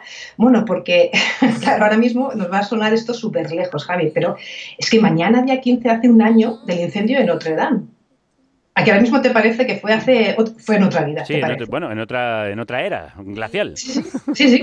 Pues bueno, pues fue hace un año. ¿Y por qué traemos esta noticia? Pues porque a pesar de los 922 millones de euros donados, que esa es otra para reflexionar, la sociedad civil francesa donó esa cantidad de dinero, eh, pues todavía no se ha reparado. Básicamente es por, por razones eh, sanitarias también, ¿no? Quizás pues porque para retirar los andamios hay que esperar a que no haya vientos, vientos altos y bueno, la, la ubicación de, de Notre Dame hace que haya vientos eh, de más de 40 kilómetros hora, pues muchas veces está en una isla, como sabes, en medio del Sena, y luego parece, parece que hay plomo en el andamio. Entonces, bueno, por unas cosas y por otras todavía no se ha quitado el andamio un año después y solo se han, ah, se han habilitado 188 millones de esos 922 millones de euros, que la reflexión es esa. O sea, está muy bien que la sociedad civil actúe, quizás debería actuar con, pues, no, pues con otros temas también, ¿no? Y además me, me- me hace recordar esta cosita de, de Almeida cuando hace unos meses dijo que él donaría esto, pero no donaría a, a salvar el Amazonas, ¿no? Bueno, pues igual tenemos que reflexionar también sobre qué cosas nos movilizan, ¿no? Sí, y esto bueno, está estamos- en el mundo, en la En el crónica. mundo, en la sección de cultura, en la crónica de Iñaki Gil, que es el corresponsal de París. Bueno, pues de Francia y de Notre Dame volvemos a nuestro país. Esto va a sonar muy pocos segundos porque hoy estamos con el himno de riego, pero es que vas a hablar del rey. Voy a hablar del rey. eh, quizás voy a repetirme un poco con respecto a la conversación que has tenido con Julio, pero bueno, vamos para allá porque en Cuarto Poder nos recuerdan, nos ponen como un deber, ¿no? Que después de que, bueno, pues ya el confinamiento se empieza a relajar, etcétera, etcétera, igual tendremos que volver a mirar a esto que salió hace unas semanas, que lo sacó el diario.es y luego han seguido algunos medios, sobre la gran fortuna oculta del rey emérito, que ya no sé si llamarle rey emérito, pues escuchando a Julio es como que si no es rey, no es rey. Bueno, pues la gran fortuna oculta de Juan Carlos, esos 100 millones eh, que parecían una comisión de Arabia Saudí, pero resumiendo mucho, porque ya lo habéis hablado, me Sí. gustaría leer las preguntas parlamentarias que se han registrado y que esperemos que en un tiempo tengan algún tipo de respuesta. A ver. preguntas que a ver si nos parece que tienen sentido común. ¿Piensa el Gobierno instar a la Fiscalía General del Estado a practicar diligencias en relación con las informaciones aparecidas en el Tribune de Genève? Parece que tiene sentido. Otra, Sí. ¿ha contactado con el Gobierno algún miembro de la familia real o de la Casa de Su Majestad el Rey en relación con este asunto? Otra, ¿ha recibido el Gobierno requerimiento alguno por parte de las autoridades suizas para colaborar, en la investigación? Parece que son preguntas de sentido común y que esperemos que tengan respuesta en algún caso. A mí la de la Fiscalía me interesa bastante. A mí también. Eh, te diría que todas las que has leído. Sí, ¿verdad? Pero mm, la Fiscalía actúa de oficio con algunas cosas, pues bueno, no sé, como ciudadana me, me apetecería que la Fiscalía que financio yo actuara en este caso. ¿no? Bueno, en estos días que hablamos tanto de ciencia, la siguiente va del tema. Mm, vamos con ello. Sí, y además me sirve para hablar de, de Conversation o de Conversation, que es un proyecto periodístico que se define como rigor académico, oficio periodístico, que me parece una combinación perfecta, ¿no? Y en estos, en estos días, estas semanas, pues a veces me gusta ir a esos sitios donde no se trata tanto la actualidad, sino cosas en profundidad. Y en este caso, pues es sí, una, una investigación científica que firman dos académicos, además, que son de la Universidad de Murcia, Victoriano Mulero, catedrático de Biología Celular de la Universidad de Murcia, y María Luisa Cayuela, que es una investigadora de un instituto también que depende de esta universidad. Bueno, ¿de qué nos hablan? Pues un pez Nos hablan de un pez, nos hablan de investigaciones con animales para, mm, para curar enfermedades y nos hablan de que, bueno, todos pensamos que es el ratón de, de laboratorio o la mosca del vinagre, que tiene un nombre muy desagradable para mí, pero resulta que este pez, que es el pez cebra, tiene un 85% de ADN compatible con las enfermedades humanas y además es vertebrado, con lo cual para hacer investigaciones a gran escala, ¿Mm? eh, pues es como más indicado que estos animales que te digo y que es en los que todos pensamos para, para hacer investigaciones. Bueno, y ahora como estamos hablando de búsqueda de vacunas y de tal, pues quizás os interese. Es un texto que no tiene nada que ver con la actualidad, pero es un enfoque científico y está muy bien escrito y además es un ejemplo de lo que te encuentras en The Conversation o The Conversation, que es una franquicia, de hecho, porque están en varios países, nació en Canadá, pero está en varios países y ahora estamos desde hace un añito en España y os, os invito a visitar, ¿eh? porque es, es un gustazo. Me gusta mucho el título además del artículo, Un pez que salva vidas. Es verdad que no lo he dicho, tienes toda la razón. Y para terminar vamos con tu sección favorita, periodismo local, que además tiene algo de gran hermano hoy. No me puedo creer que la hayáis buscado, la canción. Hombre, yo- nosotros, nosotros estamos aquí al quite, o sea, Vale. leemos el pensamiento y ahí va Ya, la pues. música. Vale, bueno, pues para esto voy a pedir que cerréis los ojos, ¿vale? Porque ni siquiera os lo voy a introducir yo, sino que os lo voy a introducir en la propia noticia, ¿vale? Como te estoy viendo por Instagram, Javi, Ujú. ciérrame los ojos. Sí, sí, los tengo cerrados, ¿no me ves? Los Vale. acabo de cerrar, ya está. Venga, pues doy, le doy. A ver, ¿Qué oyes? un- pues unos pájaros parece, ¿no? Un, go- un gorgoteo de algo, ¿qué es eso? ¿Unos animales? ¿Como un río detrás también? Sí, ahí co- cualquier caso, como una rueca o algo moviéndose de- detrás de un, de un piar. sí, pero es un gustazo, ¿no? Lo quito para que no nos haga ruido, pero lo vais a poder seguir escuchando. Además, era tiempo real. ¿Es- ¿Esto qué es? Esto es una cámara, una cámara eh, que se ha puesto en un pino, que la ha puesto SEO BirdLife, la organización que sabes que, que cuida de, de las aves. Y, am, y lo que han hecho es poner en el Valle de Lozoya esta cámara para seguir todo el ciclo reproductivo de los buitres negros. Qué guay. Pero es que la cam es que es brutal. O sea, aparte de que si- simplemente si lo oyes en estos días, o sea, yo esta mañana me lo he puesto a las 8 y hasta que me habéis llamado casi, estaba escuchando los pajaritos y el ruido y decía, mira, Javi, casi que paso de ti, ¿sabes? Me quedo escuchando los pájaros. Es que es relajante, pero es que además ves el nido, los polluelos, lo ves todo. O sea, lo la pusieron en, eh, en invierno y va a estar hasta junio, eh, que cuando estos polluelos se supone que van a, van a salir volando, ¿no? Estas cosas de, de- del crecimiento animal. ¿Esto dónde está? Bueno, es en nuestra sección de periodismo local, está en Madrid Diario. ¿vale? Y Es una noticia que te tenía guardadita desde hace Mm. una semana porque que- sabía que te iba a gustar y, ah, y, bueno, yo creo que es un regalazo para Hombre, todos los que nos están escuchando. Absolutamente. El gran hermano de los buitres del Valle de Lozoya. Es muy relajante. Sí, bueno. relajante. De hecho, creo que cuando salga de aquí lo que voy a hacer es ponérmelos de fondo y estar con ellos ahí en, en el nido. Bueno, pues hablando de sonidos, hoy en el Día de la República nos tenemos que despedir con algo republicano. ¿Qué me has eh, pre- preparado? Bueno, pues mira, pues eh, un grupo que conocí hace poco y que es- son bastante chulos, se llaman la Gran Orquesta Republicana, son mallorquines, eh, son empezaron en el 97, ¿sí? Sí, son- es que son bastante amigos de este programa. Así que Ah, te agradezco que los vale. traigas. Bueno, nada, un placer. Uh, ha sido un placer. Un play, un. Play. Y bueno, traemos una canción, como no puede ser de otra manera, que es República 3, del álbum Abrazos, además, que es lo que no podemos darnos, ¿verdad?, estas semanas, pero ya llegarán. Este álbum es del 2004 y nada, iba a leer un poquito de la letra, pero casi que te lo voy a dejar a ti porque haces eso de leer las letras de las canciones muy bien, con esa voz de prosa que tienes. No, no, pero léela tú, que va, estupenda. Da- Mete tú la Sí. canción, Eva, y nos la lee ya. Dale. Vale. Pues a ver, espérate, porque ya había renunciado y ya no la tengo abierta, ¿qué te parece? Bueno, pues Ah, no, la tengo, no, la tengo, la tengo, la tengo. Mira, Dale. por ejemplo, nuestra república no tiene presos, no tiene ejército, no tiene armas, nuestra república no tiene fronteras, quizás algún día sea posible, pero hoy nuestra república es imposible y no pasará que todo se cambie y que no cambie nada. Salga la luna, salga el sol, no tiene solución. Eso dice la gran orquesta republicana, aunque yo pienso que sí.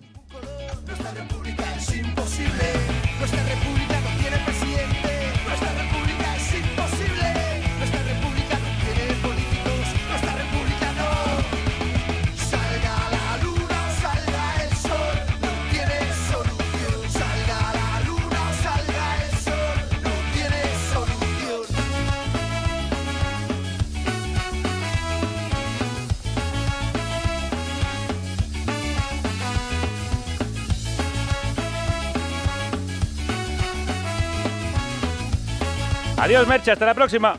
Adiós, guapo. ¡Mua! Nuestra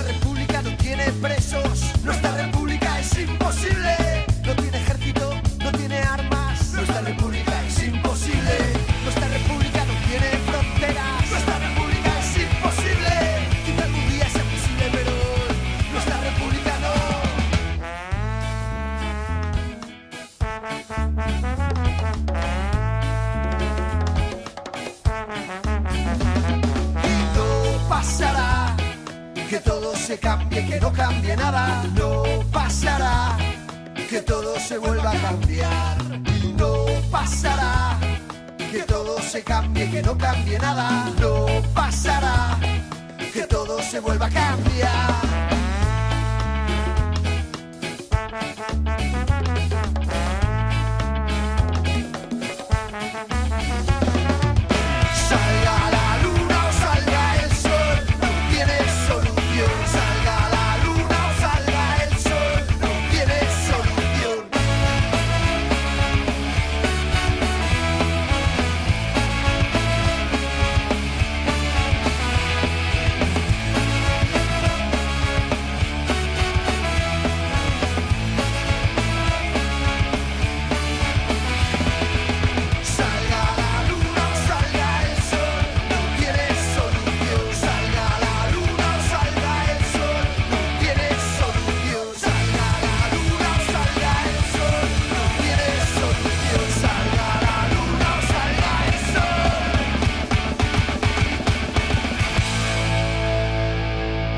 Con la Tercera República, con la gran orquesta republicana. No vamos a dejar de luchar por ella. Mañana hablamos de los migrantes, cómo están viviendo y sufriendo ellos la crisis. Hasta entonces, ¡viva la República! Y que la radio os acompañe. As a new Western Union customer, you can enjoy a $0 transfer fee on your first international online money transfer. Send money to your family and friends back home the fast, easy, and reliable way. Visit westernunion.com or download our app today to get started, and your first transfer fee is on us. FX gains apply, not available for credit cards and transfers to Cuba. Services offered by Western Union Financial Services Inc. and MLS 906983 or Western Union International Services LLC and MLS 906985.